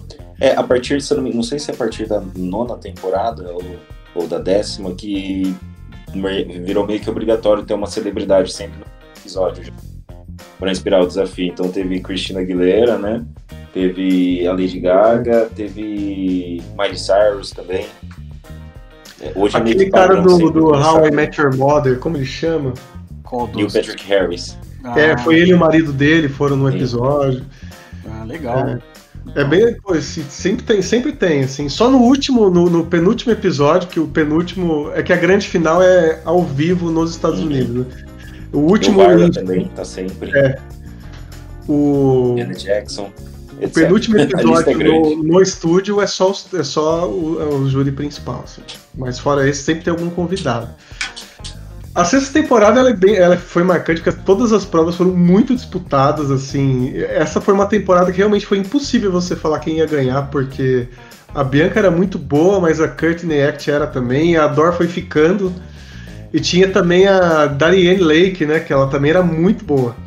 Nossa, dessa temporada eu queria falar um, um caso da Bianca, assim, que eu achei incrível. Dessa, bem essas coisas dela se ajudarem, né? A Dory, ela tava recebendo umas críticas da Michelle que era. É, que ela não conseguia fazer a cintura dela, não conseguia fazer a cintura. E teve um desafio que a Michelle falou: o próximo, coloca um espartilho e faça uma cintura, pelo amor de Deus.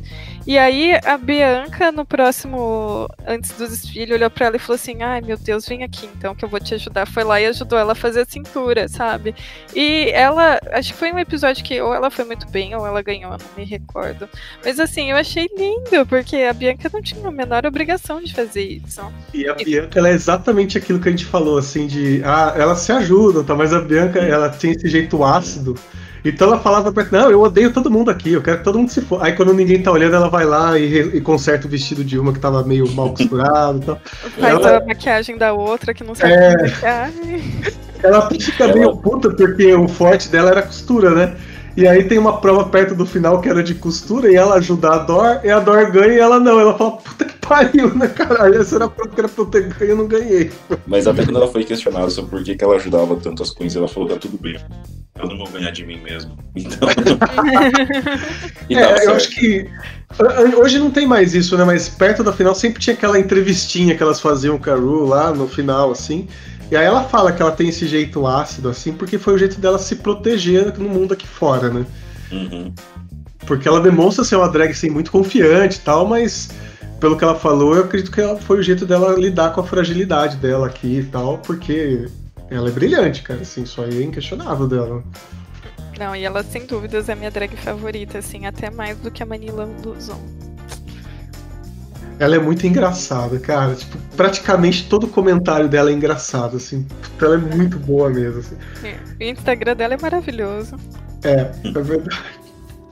E tem uma temporada, eu, não sei se é a, a seguinte ou duas temporadas pra frente, tal, que a primeira, a primeira prova, o primeiro episódio é sempre uma sessão de fotos.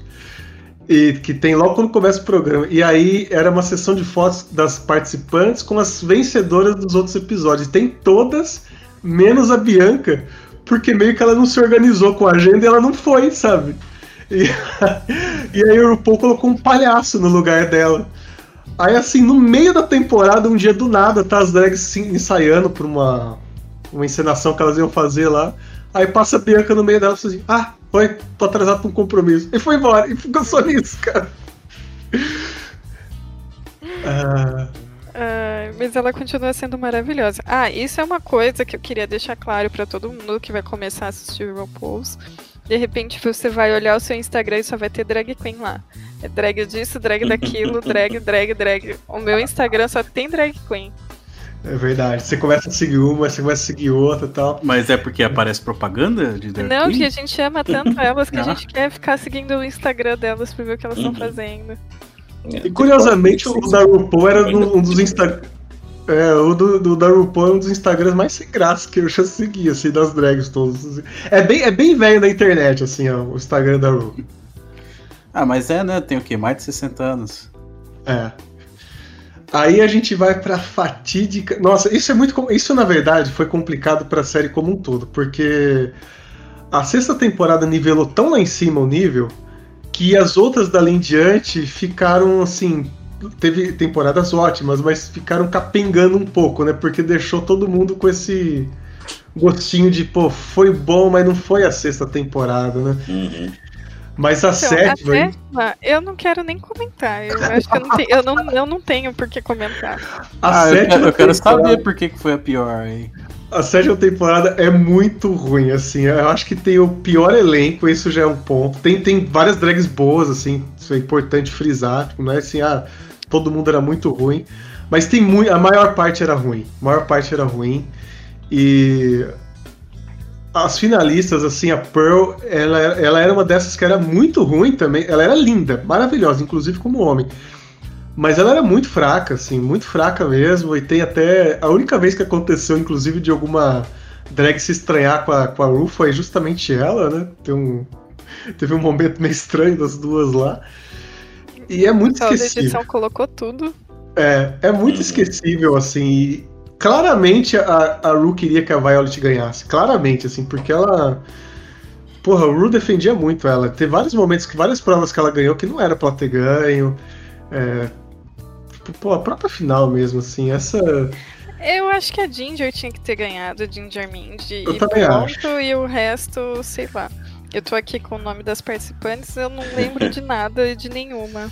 Eu, Eu lembro, da, que- eu lembro da Trixie, porque a Trixie tinha um visual bem diferente, assim. A Trixie acaba ganhando, né, Thiago, depois o, o, o All Stars, não All ganha? Stars, isso. Tinha uma que era. Eu, eu achei que ela era russa mesmo, mas ela não era, né? Era É Kátia. A Katia. Ah, deixa eu ver, mas acho que. Ah, não, não é dessa temporada, não, desculpa. Ah, é, É, sim. é da, é da sétima mesmo, a Kátia. Ela tinha um problema. Ela teve um problema meio complicado durante o, a temporada, porque ela era é viciada em metanfetamina, alguma coisa assim. E tem um episódio lá que ela começa a sofrer um pouco abstinência, assim, ela fica meio. Era com. Ela era alcoólatra. É. E ela era uma comedy queen muito boa, inclusive. E, mas ela tem um episódio que ela fica bem balançada, assim, que ela sofre bem por conta disso. Eu já acho que a sétima temporada ali, tipo assim, eu acho que o elenco foi sensacional, mas eu acho que ele foi pouco aproveitado. A gente teve, tem lendas, eu acho, no elenco, como a própria Katia, a Kennedy Davenport, a Trixie Mattel, Miss Fame, Pearl, a Ginger Mindy, a Violet. Eu acho que, assim, era um elenco muito forte, só que eu acho que foi muito mal aproveitado. Eu acho que talvez se eles tivessem é, distribuído um pouco melhor, porque a gente tinha muitas queens que eram mais fashion queens, mas entregavam performance, como a própria Pearl, a Violet Chachki e, e a Miss Fame, e outras queens que entregavam performance boa, é, geralmente nos desafios de canto, de atuação, de comédia, como a, a, a Trixie, a Katia, a própria Ginger Mint, só que ou foram saindo muito cedo ou não tiveram seu potencial aproveitado. Eu acho que o erro foi ter a construção da própria temporada mesmo, que não foi tirando de cada uma delas ali o que elas tinham de melhor e acabou tornando uma temporada muito flat. Sendo que era um elenco muito forte, tinha tudo para ser uma baita temporada, porém foi flat. Eu acho que a construção da temporada em si acabou prejudicando mais do que o elenco, nesse caso. Sim, cara, essa- essa temporada, assim, eu vi, eu vi todas as temporadas duas vezes, porque eu assisti sozinho e tal. E aí depois que eu comecei a namorar a Nani, eu, re- eu revi com ela, assim. Nossa, a sétima temporada é difícil, cara. É muito difícil de assistir. Foi difícil mesmo. É, inclusive, você não reassistiu, né? Você viu as partes principais. É verdade, porque eu já sabia o que ia acontecer, eu falei, puta, essa nem vou perder tempo. A oitava já dá uma boa guinada, assim, em compensação, né? A oitava tem um elenco, tipo, assim como a sexta, um elenco, assim, muito bom de uma forma geral. assim. Tem, lógico, sempre tem aquela uma ou outra que é meio fraquinha e tal, mas em essência é um elenco, assim, excelente. É, Tem a Thor de Thor, que eu achava, por um bom tempo eu achei que fosse ganhar, porque eu achava ela muito boa. Verdade. É, a oitava foi a primeira temporada que eu assisti. É, e assim, eu tenho um carinho especial, né? Porque foi quando eu entendi o que estava acontecendo ali. E é, eu gostava bastante da Kimchi. A Kimchi, ela tem origem coreana, né? E a mãe dela não sabia que ela se montava, então ela trabalhava como costureira, se eu não me engano, e se montava escondido da mãe, assim. E a Ru até fala: que, que você vai fazer? Você sabe que isso aqui tá passando na TV, né? Ela fala: Ah, eu espero que ela não descubra e tal.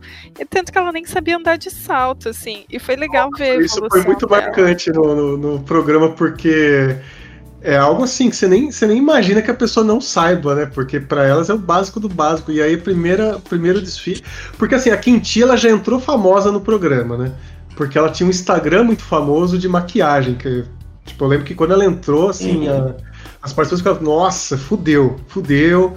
Porque ela é muito foda de maquiagem, mas também todas falavam assim, ah, mas a gente também nunca viu ela performando. E assim, e de fato, ela na parte de maquiagem e costura, ela era assim excepcional, mas de performance ela era complicada assim. Ela, ela foi, ela melhorou tudo, mas eu lembro que logo uma das primeiras provas de dança, nossa, eu que sou duro, danço muito melhor que ela. E ela chega na final, né? A outra finalista foi a Naomi Smalls, que, cara, foi a drag mais bonita que eu já vi até hoje, assim. Ela é muito bonita. Talentosíssimo. Só que com o tempo, ela participa depois de um, de um All-Star, só que aí ela fez tanta cirurgia que hoje ela tá feia, assim, ela já não tá mais bonita, não. Porque ela tá, nossa, muito esquisita hoje em dia. assim. Mas essa era uma temporada que várias drags podiam ser campeãs, né? A Bob foi Uhum. merecida também, que ela era, porra, eu acho que ela bate assim, pau a pau com a com a Bianca no humor, assim, as duas são igualmente, eu, acho que a Bob ela tem um timing perfeito de humor, assim, perfeito mesmo. E, mas assim, em, em excelência, várias delas tinham chance de ganhar, assim, a Acid tinha, a Tord, a Tord parece que ela deu uma, uma apagada no final, assim, que foi meio esquisito, É, a né? Tord, eu sentia que, na verdade, ela, ela se sabotava muito, de certa forma, porque ela é foda, ela tem o potencial, só que ela acabava se sabotando, no sentido de talvez ficar muito nervosa ou de ficar focando mais no que a Bob estava fazendo do que focar no, que ela tinha que fazer. Eu, assim, eu não sei, no, no dia que ela saiu, no episódio que ela saiu, eu senti que foi, sabe aquela. o- o- acordei num dia ruim?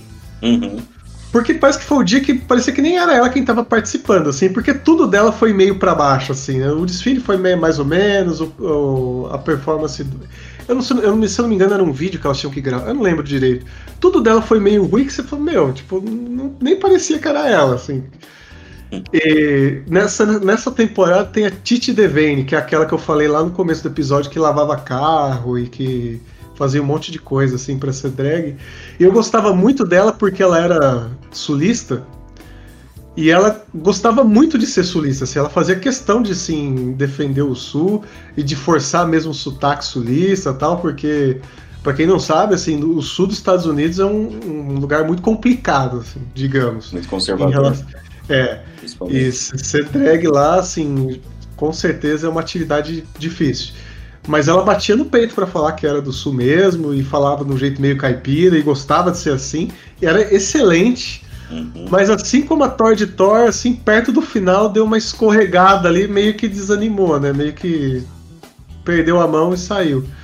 A Titi ali, ela, eu sempre torci muito pra ela porque ela era uma queen assim que realmente tentava fazer das tri, da, da tribo coração, porque ela era muito pobre, ela não tinha dinheiro pra comprar aqueles vestidos bonitos, as melhores perucas e tudo que as outras participantes já tinham trazido. Então ela tinha muito que correr atrás, tinha que utilizar o próprio material que tinha ali na workroom para poder se produzir e mesmo assim, tipo, ela conseguiu ir muito longe, principalmente pelo talento dela. Ela é, é ótima, ela é muito talentosa.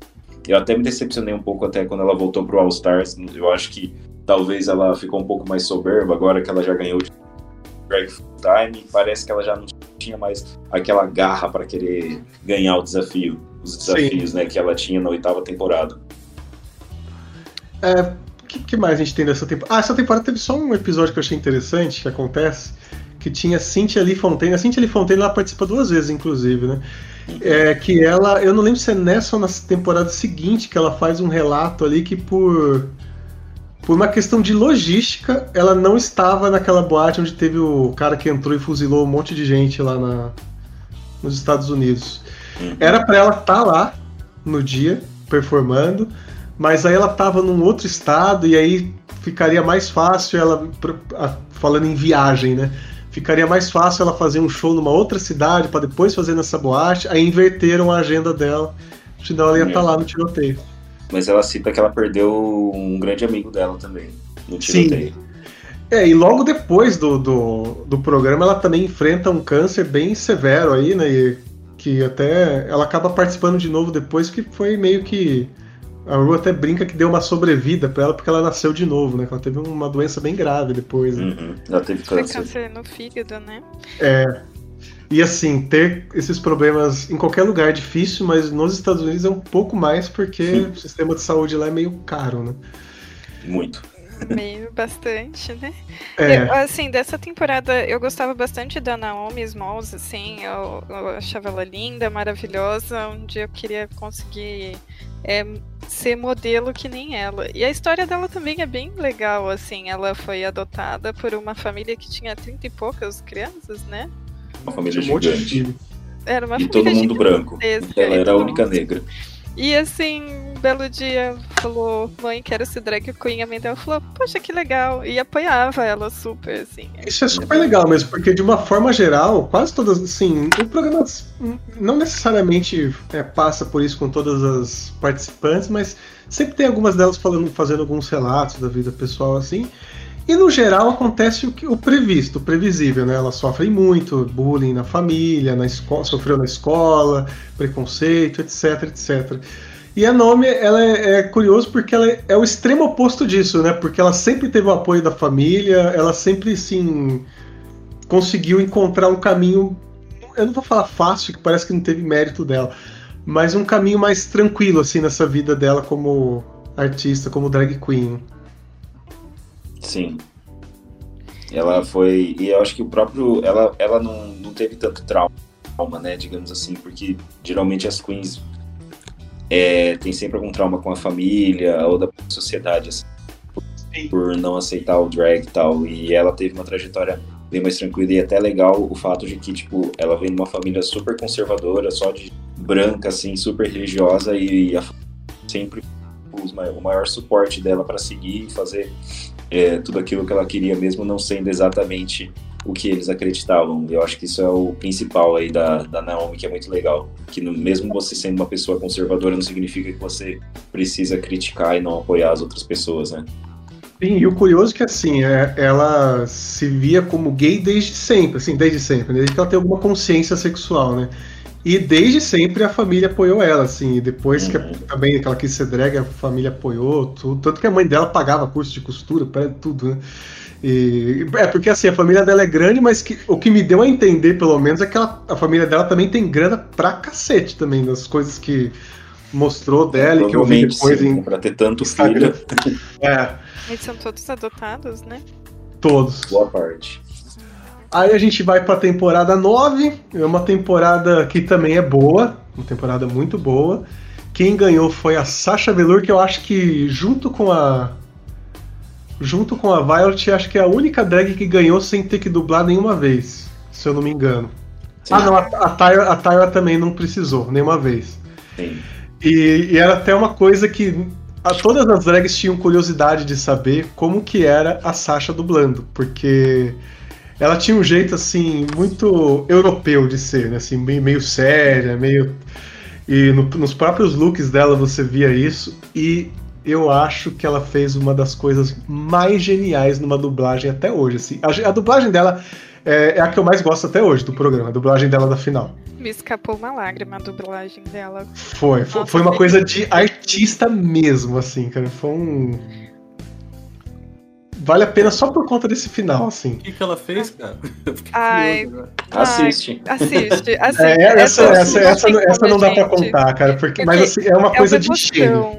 É uma emoção gigantesca, assim, que você passa assistindo a dublagem. Mas, assim, é, a emoção que você diz é algo que faz chorar? Não, bem positivo. Assim, é, ela ela usa essa drag sem cabelo ou com pouco cabelo porque a mãe dela teve câncer. E aí ela é uma forma que ela tem de, de homenagear a mãe dela. E aí você assiste é, essa dublagem pensando nisso. É, até foi bom falar isso, porque assim, é, que isso é uma coisa assim, de certa forma, negativo no programa, né? Que queira ou não, assim, o, o, cabelo é uma das coisas que eles avaliam. Mas ela, ela, ela, ela usava peruca e tal, mas é como a Dani falou, normalmente era pouca coisa, assim, não era nada palhafatoso. Né? Mas ela também já desfilou careca, assim, sabe? Mas ela, ela, ela era brilhante até nisso, assim. Ela, ela era realmente uma artista. A Sasha é realmente uma artista, assim, na. Tudo, tudo, cada peça que ela escolhia, tudo tinha um significado, a cor, o corte, tudo, assim. Ela era, assim, digamos, uma drag queen acadêmica mesmo, assim. É, o legal dessa temporada que eu gosto também é da Trinity the Tuck. Acho ela lindíssima. Uh, a. Ai, a Valentina, né? Ai, meu Deus, Ah, eu tô apaixonada Valentina. pela Valentina. Eu sou A Valentina, apaixonada. a Dani tem um certo caso com ela aí. viu? É, nossa, a Valentina, assim, fazia oito meses que ela tava se montando quando ela foi pro programa. E eu acho ela super boa. E eu, até esse jeito meio louco dela, eu, eu acho incrível, assim. Nossa, ela meio que, ela meio que não, ela vive numa realidade totalmente paralela, assim. incrível mundo da Valentina. E eu acho É. Eu adoro. E, meu, e assim, por muito tempo todo mundo achava que ela ia ganhar, porque ela era fora do comum. Só que aí, quando ela escorregou também, mas foi assim, ladeira abaixo de Foi vez. o também. escorregão. Foi. ela tem um episódio engraçado aí no programa que, que quando ela vai pra dublagem, era um baile de máscaras, né? Ela tinha que desfilar de máscara. E aí começa a dublagem ela não tira a máscara.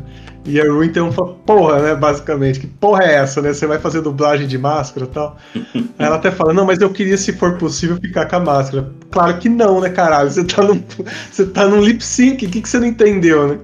E aí, assim que, ela, assim que ela tira a máscara, você entende o porquê que ela quis ficar de máscara, né? Porque ela não sabia a letra da música. Né?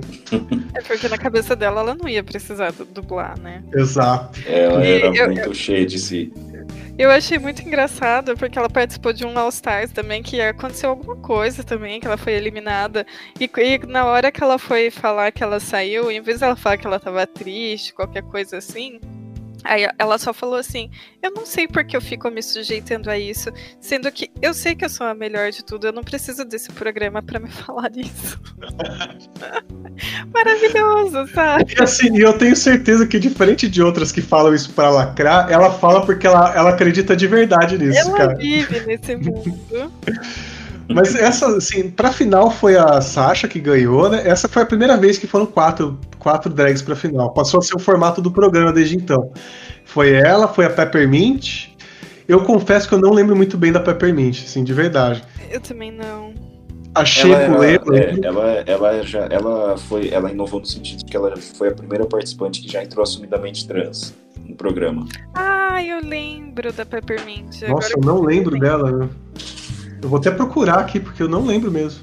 É, ela, assim, ela era muito boa de performance é, e de. Eu acho que os looks dela ficavam um pouco abaixo, assim, de outras participantes, mas ela tinha uma performance muito boa e eu sentia que ela era uma pessoa que colocava muita alma em tudo aquilo que ela fazia. Ela, tava, ela se dedicava muito e eu Ah, acho que isso ajudava muito ela a aparecer, de certa Uhum. forma. Ela acabou sendo um pouco mais esquecida, não teve o mesmo ênfase como a, a Sasha Velour, a Sheik Duck, mas ela colocava muita alma. Eu gostava muito de ver a performance dela ali no decorrer da nona temporada. E assim, além delas, a gente teve outras participantes também que se destacavam bastante. A Eureka eu gostava muito. Dava para ver, dava para ver que ela era participante pra final, assim, né? Só que ela foi é, tirada do programa porque ela se machucou. Mas também eu achei que a Ru foi bem justa com ela também. Falou assim: olha, eu vou te tirar porque não tem como você ficar. Mas É, na eu já. verdade, foi, Pode foi na. Ah, não, foi na nona que ela participou, né? Ela voltou na É. décima depois, né? Isso. Isso. Ela saiu logo no começo, ela ficou uns 3, 4 episódios, Ela- mas ela é, quase claramente apareceu, era uma. né? é, claramente você via que ela era uma daquelas que ia se destacar pra ganhar, assim, né? É, mas a Ru achei que foi bem justa, que ela falou assim, ó, que eu vou te tirar porque não tem como te deixar participar. que Ela, ela lesionou o, o tornozelo, né? E. Mas já te, tô deixando garantido já um lugar pra você na outra temporada e tal. E ela voltou, realmente, assim. E tem a É. Sheik também, que pra mim é tipo um top 3, assim, também. De todas Então, eu achava que ela ia Queens ganhar, cara. Eu, eu, é, eu achava que ela ia ganhar, assim, apesar de eu gostar muito da Sasha, justamente porque a Sasha ninguém tinha visto fazer lip sync ainda. E a Shea a gente já tinha visto ela performar e Maravilhosa. era, era muito incrível. Perfeita. Pra é aquela um pessoa que ela já. intimida, sabe? Ela, tipo, aquela pessoa que você tem que dublar junto, você já fica meio intimidado já, assim. Pra mim, Bom. é o pacote completo e ela vai ganhar o All-Star 5, que tá rolando. não tem como ela não ganhar. Tem que ser dela. Se ela não ganhar, eu vou parar de assistir pra sempre. Vamos pra décima temporada. A décima temporada a gente demorou pra assistir, porque demorou pra estrear no Brasil. Mas quando a gente viu, a gente já sabia que era campeã, tudo. É que eu acabei vendo um vestido da A Bob The Drag Queen ela usou um vestido com o nome de todas as campeãs, né? Aí tinha o nome da campeã da décima também, a gente ficou sabendo por antecedência. É. Quem ganha é a Aquária, né? A Aquária a gente começou a assistir, até a gente não entendia muito bem o porquê que ela tinha ganho, porque ela parecia ser meio fraca, assim, mas depois, do ela nada, é ela. super nova, né? Assim, ela É. tinha que 18 anos, assim, completados, assim. 21, é porque é o mínimo pra 21, participar. É. Ela tinha acabado de ficar maior de idade. E ela foi um caso, assim, de dela ser super novinha e ela nascer é, desde sempre se entender com alguém e falar, mãe, quero ser drag queen, e sim, você virou drag queen, sabe? É, a Aquaria eu coloco ela num patamar é, também mesmo como a, a Bianca Shekulé que eu comentei antes, né? Que eu acho que ela é muito completa e eu acho que da nona pra temporada em diante, nona, décima temporada, ficou cada vez mais difícil, porque realmente tem que ser o pacote completo. Geralmente era uma que era mais engraçada, ganhava, a outra era mais fashion, mas agora é muito pacote completo que tá ganhando. E a Aquaria é, trouxe pra provar realmente isso, né? Ela sabe realmente criar o look, ela sabe fazer a maquiagem, sabe. é, Ela, ela foi campeã do Snatch Game também, né? Fazendo a Melania Trump, que foi muito bom. E foi um Snatch Game assim, que eu achei muito disputado, que tinha gente muito forte também, como a, a própria Ree, é, fazendo a, a Boo Boo e, outras queens aí que também. Muito bem. Eu acho que ela realmente era o pacote completo de tudo, assim. Ela realmente leva o, o Kant a sério. Deixa eu só fazer um, um- um- abrir um parênteses aqui, mudar um pouquinho de assunto, que, gente, a Nani vai precisar sair da gravação, Pois é, infelizmente. eu recebi um, recebi um bate-sinal aqui, tenho que resolver uma coisa muito importante. Aham. É, eu só queria deixar, assim, anotado que a Brooklyn Heights também é maravilhosa. E eu amei que a, Jade, eh, que a Jada venceu a última temporada. É, mal posso esperar pela versão brasileira, mal posso esperar pela versão, pela próxima temporada, décima terceira. E beijo pra todo mundo, assistam ótimos minutos de diversão aí pra vocês. Então, essa temporada tem várias drags que se destacaram. Então, foi, a final foi Aquaria, Eureka, tá aí, ó. Eureka, Cameron Michaels e a, a Asia O'Hara. Achei que foi justíssimo o resultado. Uhum. Porque ela realmente. assim, É que assim, acho que os dois, três primeiros episódios, ela ficou meio que escondidinha ali, a Aquaria, né? Mas aí, de repente, ela apareceu, né? E aí depois meu, foi só, só subindo só. Eu acho que rolou uma, uma cota ali pra Aquaria ganhar só no episódio final, quando teve o lip sync entre a Eureka. Eu, pessoalmente, achei que a Eureka foi melhor, mas no fim deu a vitória pras duas. Eu acho que, no geral, a Aquaria merecia ganhar sim a temporada, mas eu acho que ressaltar que às vezes parece que tem um empurrãozinho sim pra, pra, quem, pra quem a produção tá querendo que ganhe ali. É, é, isso é, é bem. Isso em alguns momentos é meio questionável mesmo na, no, no reality. Bom, tá aí a sétima temporada que a gente falou aí, né? Aí vamos pra temporada 11, que tá. Nossa, uma temporada, putz, ótima, ótima mesmo, assim. E com dois lip syncs históricos, inclusive com as mesmas drags, os dois lip syncs, que é a Ivy Oddly e a Brooke Lynn Heights, porque eram as duas que já eram as francas favoritas a ganhar desde o começo. E é aquilo que a gente falou lá atrás, né? Por melhor que você seja, sempre tem aquele um episódio que vai te derrubar, né? E as duas caíram no Snatch Game, né? As duas, eu lembro, a, Ivy eu lembro que ela tentou fazer o Up Goldberg, que não teve graça. Pô, Foi pegou um horrível. personagem fácil pra caramba e foi horrível. A Brooklyn eu não lembro, pra ser sincero, mas a Brooklyn ela era muito. Ela era uma pessoa muito séria, Você assim. fez a Celine Dion, não foi? É, e cara, tava na cara foi que ela ia. também. É, porque ela é uma pessoa séria, assim, tipo, ela- aquela pessoa ela não sabe ser engraçada mesmo. Aí foram as duas ficarem últimas, elas fizeram um lip sync tão fora do comum que não teve. não tinha como mandar nenhuma delas pra casa ali. E aí foi tanto que foram as duas pra final, né? E foi outro lip sync brilhante também. Eu acho que os dois tem no YouTube aí, quem quiser assistir, vale a pena, porque é, é um espetáculo, assim, inexplicável. Das duas, das duas, assim, foi. As duas brigaram ali com unhas e dentes e qualquer uma que levasse tava, tava justo, porque realmente foi complicado. Quem ganhou foi a Ivy, né? Ganhou a temporada. E aí fica aquele questionamento que você acabou de falar, do quanto a produção inter- pode querer uma campeã ou não. Porque é aquilo que eu falei, tipo, qualquer uma das duas que ganhasse estava justo. Mas a Ivy ela tinha um problema crônico de saúde, né? Que ela. eu- você lembra o nome? Era aquele problema que a pessoa tem a pele que estica pra caramba. Sim, sim. E Então ela- ela- dores ela- nas juntas também, sim. É. Tanto que ela tinha até mais ela articulava bem mais que as outras, assim, ela É. conseguia fazer uns movimentos que as outras não conseguiam, mas ela sabia também que ela tava com os dias contados, assim, então ela. Ela não sabia até quando ela poderia. É, ela era Isso, excelente. né? Não sei se eu vou falar certo, é a Síndrome de Ehlers-Danlos. É isso mesmo.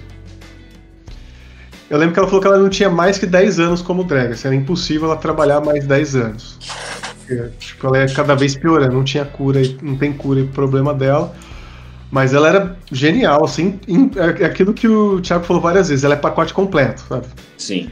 Não é engraçada apenas, né? Porque fora É. isso. Ela, ela falhou um pouco ali no- na parte do engraçado, mas eu já vi em outras performances e ela consegue ser. Acho que foi um mau dia dela ali, Sim, sim. naqueles net game.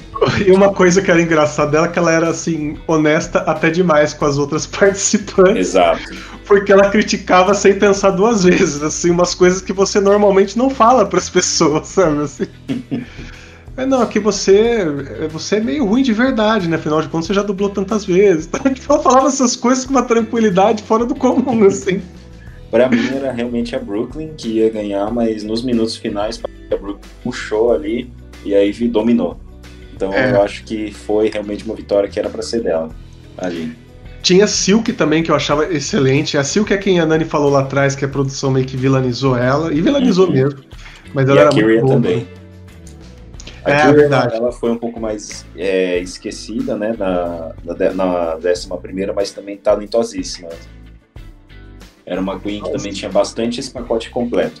Acabou não tendo uma personalidade tão grande, né, quanto Aham. a da Eve, mas que também super ia merecer também, eu acho que super mereceu até, na verdade, chegar aí ao top 4, participar dos lip sync finais.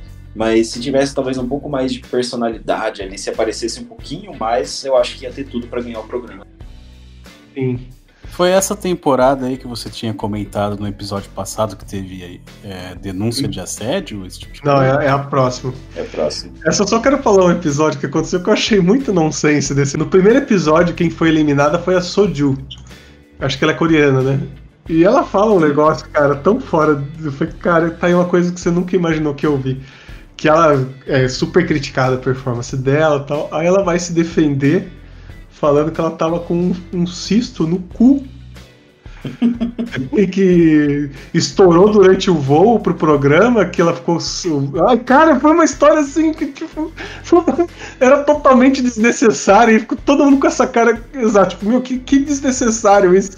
E ela tentou jus- usar isso pra se justificar, sabe? Assim. É, parece que as queens têm isso de mostrar um pouco de justificar quando elas estão ali nos minutos finais, né, da decisão. E me irrita demais isso, cara. Toda vez que acontece, me irrita muito. Fica, ai, aqui eu sofro. Em Meu. alguns casos funciona, outros casos acaba virando motivo de piada. Até Exato. como teve um caso, eu não, eu não lembro qual que foi, acho que foi na temporada anterior, que era a, a Kimora Black. Que ela tentou criar uma história meio que emocionante, falando, quase chorando no palco, falando como era difícil pra ela não utilizar enchimento. E acabou virando motivo de piada, sabe? Tipo, É verdade. falta sofrimento na vida dessa coitada, sabe? Tipo, Não, e a William que chorou, falando assim: ah, eu fico triste porque é muito ruim ficar aqui vendo que eu vou ter que acabar com todas essas queens. e aí a gente vai pra última e a mais polêmica temporada de todas, apesar de não ser a melhor. Foi boa, mas não foi a melhor. Que é a fatídica 12 temporada. E assim, eu já falei no episódio anterior, mas a gente vai falar de novo por que, que essa temporada foi polêmica. Por dois motivos. O primeiro dele foi polêmico nos Estados Unidos, não pra gente aqui não significou muita coisa na verdade, porque a Ru fez uma campanha bem maciça na- durante o programa inteiro para a comunidade é, LGBT se inscrever para votar, para eles votarem. Porque parte do, parte do motivo que levou o Trump a ganhar outra eleição foi justamente porque algumas minorias sociais se recusaram a votar. Só que nessa de você protestar, o cara ganhou. E então ela fez uma campanha muito maciça em todos os episódios em relação a isso. Teve até congressista participando aí dos jurados tal. É, tão polêmico quanto foi um desfile de uma das participantes que ela usou um. Puta, Nani falou no outro episódio, eu esqueci já o nome.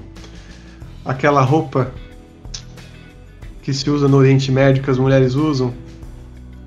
Ah, sim, é um. Sei, sei. Aquela vestimenta. Ela, ela na verdade, ela é do Oriente. Eu não lembro de qual país que ela é. Se usa, é, se usa mais no Paquistão, porque é o que você mostra sim. o rosto, né? Você não mostra o cabelo, mas mostra o rosto. Sim, sim. Mas eu acho que vocês estão entendendo o que a gente tá falando, né? É, ela usa essa roupa porque essa, essa personagem, ela era de. Essa participante, ela era de origem persa mesmo. Burka. Burka, isso. Só que, olha que legal. Cara, assim, não, de, nem de longe foi a melhor, melhor roupa do programa, mas com certeza foi a mais cheia de significados, porque ela usou uma burca com as cores dos Estados Unidos. Uhum. E o, o, véu, inclusive, era o azul com as estrelas brancas, assim, foi super impactante isso, muito impactante mesmo. E aí, assim, então assim, foi polêmico lá, porque né, o pessoal republicano ficou, né, enfim. E agora o que foi polêmico de uma forma geral foi a participante Sherry Pie, que durante o programa, o programa já estava rolando já, surgiram algumas denúncias, aí, algumas pessoas falando que sofreram abuso sexual dela. E ela foi desclassificada. Foi é, e ela reconheceu que fez mesmo. Só que o programa já estava inteirinho gravado, o programa já estava passando, inclusive, que passava um, passa um episódio por semana lá, né? E aí o que, que, você vai fazer em relação a isso? Fora que ela era uma, ela era uma drag boa, assim, tipo, ela era uma drag que você Sim. via que ela ia durar no foi, programa. Foi uma grande decepção, porque ela é talentosíssima. Muito. Ela era muito boa. Só que e... se estragou, né? Ela tinha uma maquiagem, meio, uma maquiagem meio cansativa, assim, né? Porque tipo, é legal um ou dois episódios, mas depois começou a ficar meio cansativo aquela maquiagem é. dela. Eu gostava bastante dessa coisa bem camp dela, assim, é dos looks dela. Eu, eu achava a maquiagem dela boa. E fora a parte que ela sabia cantar, ela sabia atuar, ela era realmente é. um pacote completo. Foi uma decepção gigante mesmo. Porque a gente ela assistiu tinha tudo. Aqui. É, a gente assistiu aqui já sabendo disso, né? E a gente ficava Sim. toda hora puto com isso. A gente falava, porra, que merda, meu. Ela, filha da puta, ainda era, tinha chance de ganhar, ela era boa. Pra que, pra que fazer uma merda dessa, não sei o que e tal. Hum. E... Eu acho que lá pelo quinto ou sexto episódio, que provavelmente foi onde essa história estourou lá nos Estados Unidos, eles começaram a podar ela totalmente da edição, assim, colocaram o mínimo possível, assim. Cortou, Desfile- é, quando tinha desafio que ela participava, cortava a participação dela, só mostrava os É. outros. Realmente A tiraram ela. questão, é, a questão é que ela foi pra final. Ela foi uma das finalistas, né? E aí, na edição, a Ru fala assim: Ah, e você? Comece a participar pelo Twitter falando quem você aqui ganha. Aí fala o nome das outras três e não fala o nome dela, né? E aí, realmente, na, na final mesmo, ela não tava, nem apareceu, nem nada. Essa, particip... Essa temporada tinha. é, eu achei que foi legal o resultado. Quem ganhou foi a Jada. Foi que foi válido, mas foi bem diferente, né? Porque foi cada uma na sua casa, afinal. Uhum. Pela primeira vez teve a dublagem só de rosto. Porque Eu achei uma- que ia ser a Didi. Eu achei mas que ia ser a Didi também. Eu, eu, Eu achei que foi que, justo, mas foi achei justo. que. É, a Didi eu achava ela. Cara, assim. Nossa, que drag excepcional, cara. Os cu- Em nível de looks, assim, eu acho que ela foi a. Pra mim, a única que passou até hoje na excelência em todos os episódios. Ela é ótima mesmo. E tanto Porque de ela- performance também, né? É, O Snatch Ela- Game dela, com aquela. A robô Sofia lá, foi. Nossa, foi magnífico. Nossa, cara, que, que risco que ela correu e como ela saiu. Foi genial, assim. Ela fez uma Sim. robô, Caio, porque. é, ela falou que tinha uma robô lá que foi a primeira robô a ganhar um, um título de cidadã americana. Hum? E aí a, a RuPaul falou: Meu, mas como é que você vai interpretar uma robô? E você acha que isso vai ser engraçado como tal? E ela falou assim: Meu, confia em mim. E foi, e foi foda, cara, e foi foda. Tanto que ela resgatou essa personagem em alguns outros momentos aí da, da temporada e, e realmente foi, assim, É. sensacional. Eu acho que a 12 temporada teve um dos top 3 mais complicados, porque eles eram quase que um pacote completo também. Sabiam cantar, sabiam atuar, e ainda se tivesse a Sherry Pie, ainda ia ser mais difícil ainda, porque É. realmente todo mundo que chegou era muito talentoso E eu acho que foi assim, milímetros de diferença entre uma outra que definiu para ganhar, porque eram todas muito boas. Foi muito a, difícil. A Crystal, a, a, a Jada e a a Dee ficou lá no topo o programa inteiro, né? Assim, Uhum. A Crystal foi numa crescente. Ela começou bem mal, na verdade, assim, foi crescendo, crescendo, crescendo.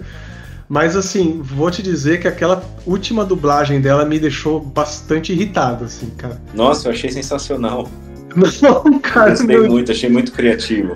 Eu não vou falar aí pro pessoal poder ver e tal, mas até porque essa temporada é, tá, é desse ano, mas me, me irritou assim muito, de verdade. Assim, cara, eu vou ficar muito puto se essa menina ganhar. Cara. Quando vocês falam dublagem, esse- esses lip sync são sempre música ou eles fazem lip sync de, de alguma cena, de alguma outra coisa também? Sempre música. Sempre, é, na final é sempre música. Teve desafios já de fazer lip sync de cenas, que nem tipo cenas épicas de, sei lá, uma briga que foi na segunda temporada. Daí elas tinham que regravar, fazer lip sync. É, mas, Mas é aí é uma prova isso. do programa, assim, não é. Ah, sim. O que Pra define quem, quem sai é, é o lip sync. Sim. E. Música. É. E assim, aí é onde aí isso separa muito o joio do trigo, cara, porque aí tem algumas delas que são fodas em algumas coisas, mas tipo, não sabe dançar nada, assim, tipo, a, a Pearl foi o que aconteceu, né? A Pearl só Nossa. mexia os braços. Ela só mexia os braços, ela não fazia mais nada, cara. lip syncs de todos os tempos. Foi a muito Burns Fame. É muito ruim. E é- mas é a parte legal que costuma ser a parte mais emocionante do episódio, porque quando você pega duas drag que quer ficar de verdade, as duas dão a alma ali pra ficar e fazem umas coisas inacreditáveis, assim. E já uma dica se alguém quiser participar do RuPaul é, algum dia, abrir espacato já cansou já, viu? Eu acho que não tem impacto nenhum. Porque todas fazem isso, assim, elas acham que é, ó, tipo, abrir espacato, vou ganhar. E já Mas cansou. é engraçado que sempre a reação é muito "Ah", quando acontece, né? E assim, passando pela tem- pelas temporadas foi isso. Fora isso, tem os spin-offs, né? Que é o, o que o Thiago comentou algumas vezes, que é o All Stars, que é, é basicamente uma temporada extra que tem, teve algumas vezes que ela reúne algumas das participantes que se destacaram mais, mas que não ganharam, a Ru seleciona. É, a gente. Eu, eu, assim, eu assisti só uma, eu assisti só a última, que foi a única que passou na Netflix. Eu não gostei, eu achei que o formato do programa ficou muito ruim, assim, ficou chato mesmo de assistir. É, Porque é, outra- aí- é mais uma brincadeira, né? Pra já É, o vocês lip não- sync era pra ver quem ganhava, mas assim, tipo, as duas já sabiam que eu ganhar. Nossa, era um, um formato muito estranho, assim, não curti muito. Então, falando rapidamente quem ganhou, a primeira temporada quem ganhou foi a Chad Michaels, a segunda foi a Alaska, a terceira foi a Trixie, a quarta foi dividido o prêmio, ficou entre a Trinity e a Monet Exchange, e a quinta tá acontecendo, né? Ou tá Vai pra ser acontecer? a Sheik Lê. Vai, Vai ser? ser? Caralho. Vai ser. Se não for, vocês podem jogar na minha cara. Depois que esse podcast sair no ar, mas vai ser a Lê. O legal, assim, do All Stars é que você é a chance de você rever aquelas drags que você gosta tal, assim, mas de formato eu achei que meio fraquinho, assim. Nas, nas temporadas regulares, as drags são sempre novas. Ou tem alguma que voltou? Teve recorrência já, teve Ah. a, a Eureka que a gente falou, né, que foi duas vezes. Na terceira... As- também. ah, é. Na terceira e quarta temporada, a segunda e terceira temporada tem uma drag que você conhece, cara, que é a Changela. Sabe por que você conhece? Conheço. Porque naquele filme que sua mãe fez a gente assistir da Lady Gaga com o Ah, tá lá. Ela é, a, ela é a dona da boate que a Lady Gaga canta. Não, pode crer. A Changela que ela participa da segunda e terceira. Eu acho que é isso, né? De, E a Cynthia Lee Fontaine. E a Cynthia Lee Fontaine. Teve uma aí que vocês falaram que participou três vezes? Ah, a. Manila Luzon, que ela participou uma vez da temporada regular e duas do All Stars. É, é, teve também, é nesse caso, que voltou mais de uma vez na. Né? Teve também a. Latrice. É, a Latrice. Duas vezes também. E agora a Juju também voltou. É, e assim, durante o programa, várias delas aparecem, fazem participações, seja pra orientar as meninas numa prova, seja até pra fazer alguma ponta cômica mesmo, assim. Várias delas ficam reaparecendo no programa, assim, constantemente. E vocês acham que o formato do programa funciona bem ainda? Ou vocês acham que eles tinham que fazer alguma coisa pra diferenciar? Porque, pô, 12 temporadas já é coisa pra caramba, né? Eu, particularmente, aquilo que eu falei, eu acho que pode melhorar muito, porque da décima, da segunda temporada pra frente, não mudou mais, assim. A única coisa que, a única assim, diria que grande, grande mudança, assim, entre aspas, a grande mudança perto do que acontece dentro do programa. Que aconteceu é que antes a vencedora de cada episódio ganhava imunidade no episódio seguinte. E aí começou-se a ver que no episódio seguinte, sempre essa menina que ganhava, ela meio que ficava entre as últimas, porque ela não se dedicava tanto, sabe? Então isso não existe mais. Eu acho que foi acho que a maior mudança que teve de lá pra cá, assim. Mas de formato, pouca coisa.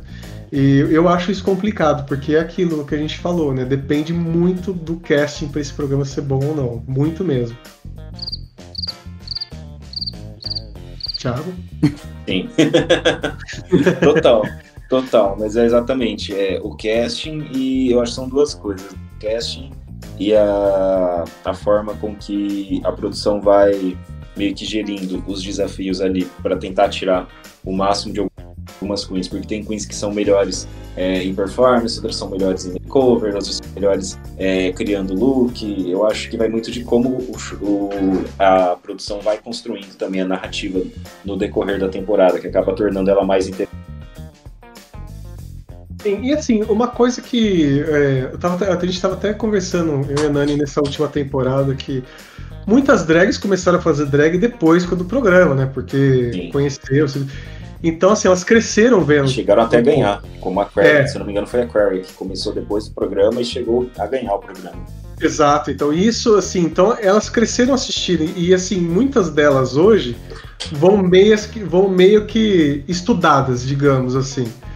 Isso me incomoda um pouco, porque eh, você já não tem. Porque antes, como o programa era novidade tal, as drags que iam, elas tinham que ser talentosas por si só, sabe?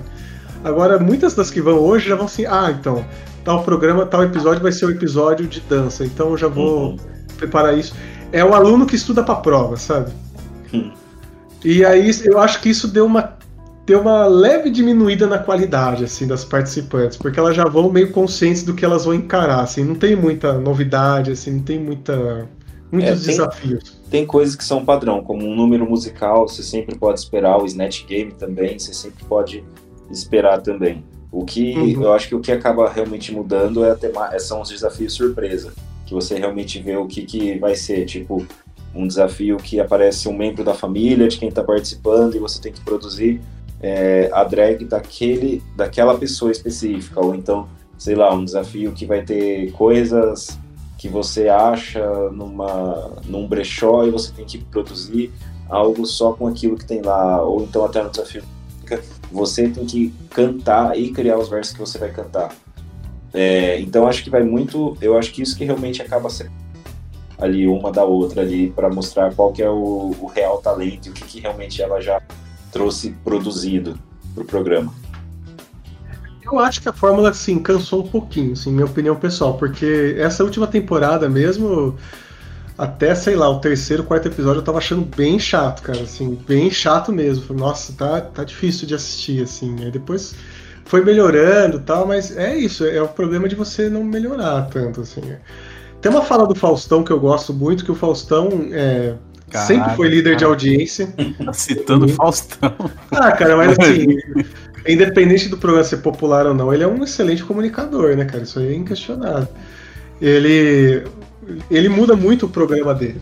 E, independente da audiência. E ele fala que assim, o segredo dele ser líder de audiência é justamente mexer em time que tá ganhando. Porque se você se acomoda, a qualidade vai lá para baixo. Sim. E é o que eu sinto no RuPaul, assim, é o programa que já tem a formulinha padrão, já sabe o que tem que fazer, já sabe, a produção já sabe do que tem que correr atrás tal. É, e que tá dando certo, porque já tem M a rodo aí que eles ganharam, né? Premiação. Tem quatro M's. E a audiência também que é muito fiel ao programa. A 13 terceira temporada a gente não sabe o que vai ser, né? Porque tem esses rumores da Ru e tal, mas que. E também teve uma outra questão é que a produtora dela morreu, vítima de um câncer aí, e Muita ah, gente era dizia... a moça lá que você falou que tinha treta com outro carinha lá, com outro jurado? Não, não, não. Era dos bastidores mesmo. Essa, ah, essa... Mas assim, muita gente dizia que o segredo do sucesso do programa era justamente ela, sabe?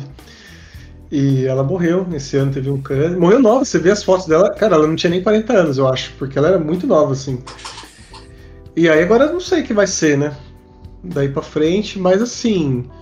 É um programa que muito divertido, vale muito a pena ver. Ele é excelente para quebrar estereótipos, para é, matar preconceitos, digamos. E recomendo, assim, acho que a gente ter falado tanto aqui já tá né, mais do que claro que a gente recomenda aí para todo mundo. Assim. Você acha que é, é uma série fácil de maratonar? Uma temporada aí? Vai tudo numa noite? Ou você acha que. Vai, facinho, cara. Vai, é. É muito gostoso de assistir. Vai, se todas as temporadas dificilmente eu levei mais que dois dias para ver. A exceção da 11 primeira, porque a 11 primeira ela, ela estreou semanalmente na Netflix. Fora essa, todas as outras, assim, foi um final de semana, assim. Bom, e o Lucas indicou para mim começar pela terceira, e você, Thiago? Você acha que qual que é a melhor temporada para eu começar a ver aí? Sexta. Entrar no mundo da, das Zereg aí. Vai pela sexta. Pela sexta? Que é sucesso, sim. Vou falar o porquê A que você, sexta pra você é não melhor pra te viciar. pra você não começar pela sexta. Porque assim, a sexta ela é, ela é excepcionalmente excelente, assim. E aí depois todas as outras vão dar uma queda pra você. Ainda que sejam ótimas, vão dar uma queda. Eu não As sei, eu comecei pela sexta e comigo não aconteceu. Depois eu fui pra quinta e eu achei tão boa quanto a sexta também. Entendi.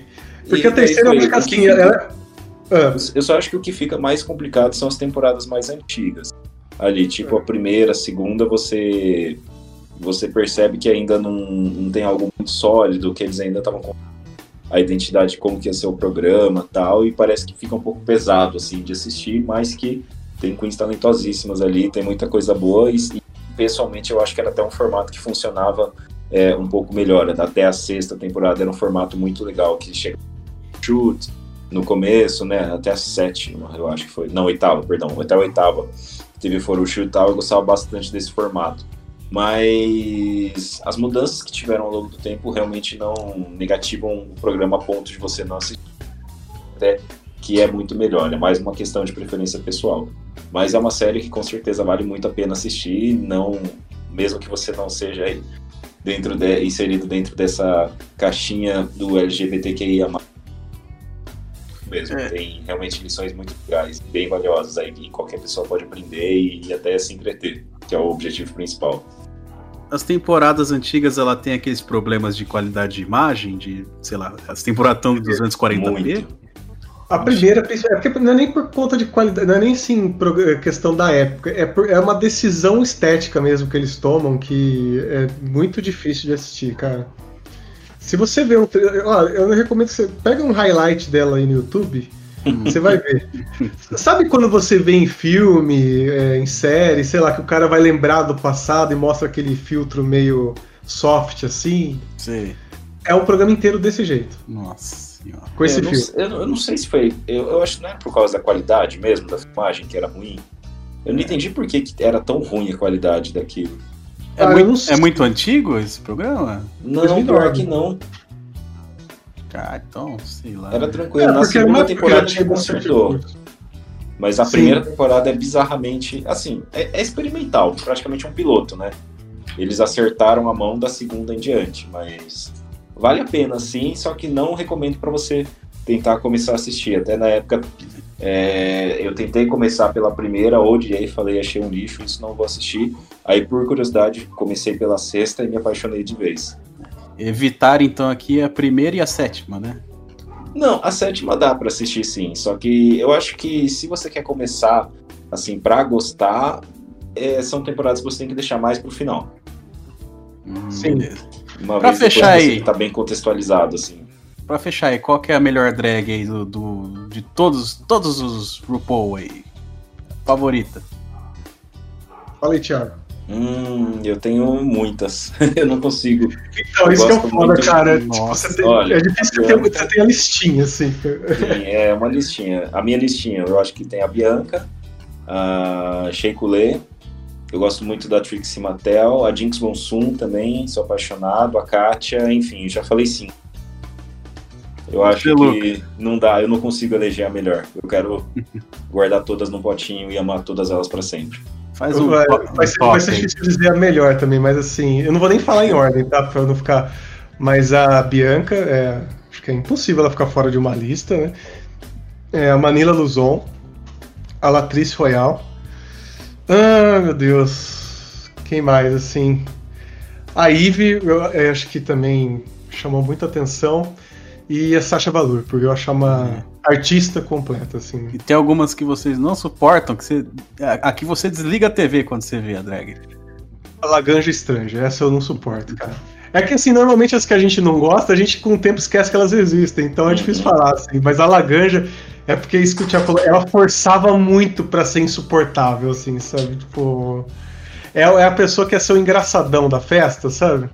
Sempre tem. O tio do pavê pra comer. É. A única vez que eu senti isso, tipo assim, de querer desligar a TV foi com a Silk Nutmeg Ganache. Pra mim ela foi insuportável, não me dava raiva. Quando Ah, eu é. assistia ela, eu queria parar de assistir porque ela era insuportável. Mas foi a única, até hoje, Então, que me causou. quando vocês estavam falando da, da, da 11 temporada, vocês estavam falando o nome das drags aí, aí eu fui pesquisando aqui, né, pra, pra ver assim. Aí por isso que eu perguntei se era essa temporada que tinha o, o lance do, do caso de assédio e tal, porque quando eu digitei o nome da Silk, foi a primeira coisa que apareceu, a notícia. Que ela Essa eu foi. não sabendo, então. Ela foi acusada de assédio, né? Não de. Não de. Não de abuso, né? De assédio. Aí por isso que eu Caramba. fiquei com essa dúvida. É, tô- Cara, não, não tô sabendo. É que também é tanta Queen pra acompanhar tudo bafão, cada bafão de cada uma que não dá. Aí, ainda vai acompanhar que você não gosta ainda, né? Exato. Mas é isso, gente. A gente espera que tenha instigado vocês a assistir o programa. Duas horas É. de RuPaul e dava pra ter falado mais, hein? Porra, dava mesmo, cara. É que a gente só quis fazer um opassant aqui, mas dava pra. Putz, tá Dá pra fazer episódios individuais de cada uma das temporadas, se deixar. Dá mesmo. Do- do- do mesmo jeito que o Henrique fica tentando transformar esse podcast no podcast de videogame, eu vou tentar transformar num de RuPaul agora. Tiago, cara, você quer deixar um recado pessoal, suas redes sociais, o que você quiser, cara, fica à vontade. Legal, valeu aí pela oportunidade de participar, né? Se quiser aí o arroba TV Bortoleto, o meu Instagram para seguir. E é isso aí. Espero ter contribuído aí para. Espero também não ter causado nenhuma revolta em algum possível fã, ter falando mal aí de, de a sua Queen favorita, mas cada um tem a sua opinião, né? E o, importante é a gente valorizar aí a, a diversidade da competição, que tem espaço para todo mundo. O Titi vai escutar. O Titi vai escutar esse podcast e vai falar: Ai, o Thiago falou mal daquela drag que eu adoro. Provavelmente. O importante é debater, não discutir. É, E o e fandom é muito agressivo, mas vamos valorizar as coisas. Tem É, espaço pra e você, você? gostar e odiar todo mundo. E você, Caio? Você É, tá- underline Caio Marcel, mas não tem nada de muito interessante lá. Então, tudo bem. Só me segue se for mandar nudes. Beleza, então. Ah, Tá aí dado o recado pra vocês aí, ó. E minhas redes sociais, arroba Luke, LUKE, underline Roland. E agora a gente vai para a leitura de e-mails. Só um minuto, só um minuto. Também não esquece de mandar ali se você tem aquele seu amigo chato ou se você tá sofrendo alguma coisa, manda o seu relato ali pro arroba los.bucaneiros que agora a gente vai começar a ler, cara. Eu, a gente Seu tá- drama será resolvido pela gente. É, não de uma forma boa, mas é porque se você tá procurando conselho sério num podcast, sua vida tá muito errada, cara. Você tem que ir num É. psicólogo. Então, Nós, nós somos psicólogos, mas nós somos psicólogos de internet. Exato. Então, não, não, não mande esperando uma resposta muito esclarecedora, mas é uma resposta que vai fazer você rir. Ou pelo menos as pessoas que escutarem rir. Então, A gente, é, se, se vocês, assim, a gente preserva a identidade de quem quiser que a gente faça isso. to- todo, todos chamam Christian nesses, nesses e-mails e, e coisas do tipo. Então, fica suave aí, Christian. Quer mandar uma- um desabafo, a gente lê e resolve pra você. Pessoal, vou deixar vocês aqui então, tá? Beleza. Obrigado, então, valeu aí pela oportunidade. Valeu. E vamos deixar a mensagem né? De todo fim de episódio. And remember, if you can't if you can't love yourself, how in the hell are you gonna love somebody else? Can I get an amen? Amen.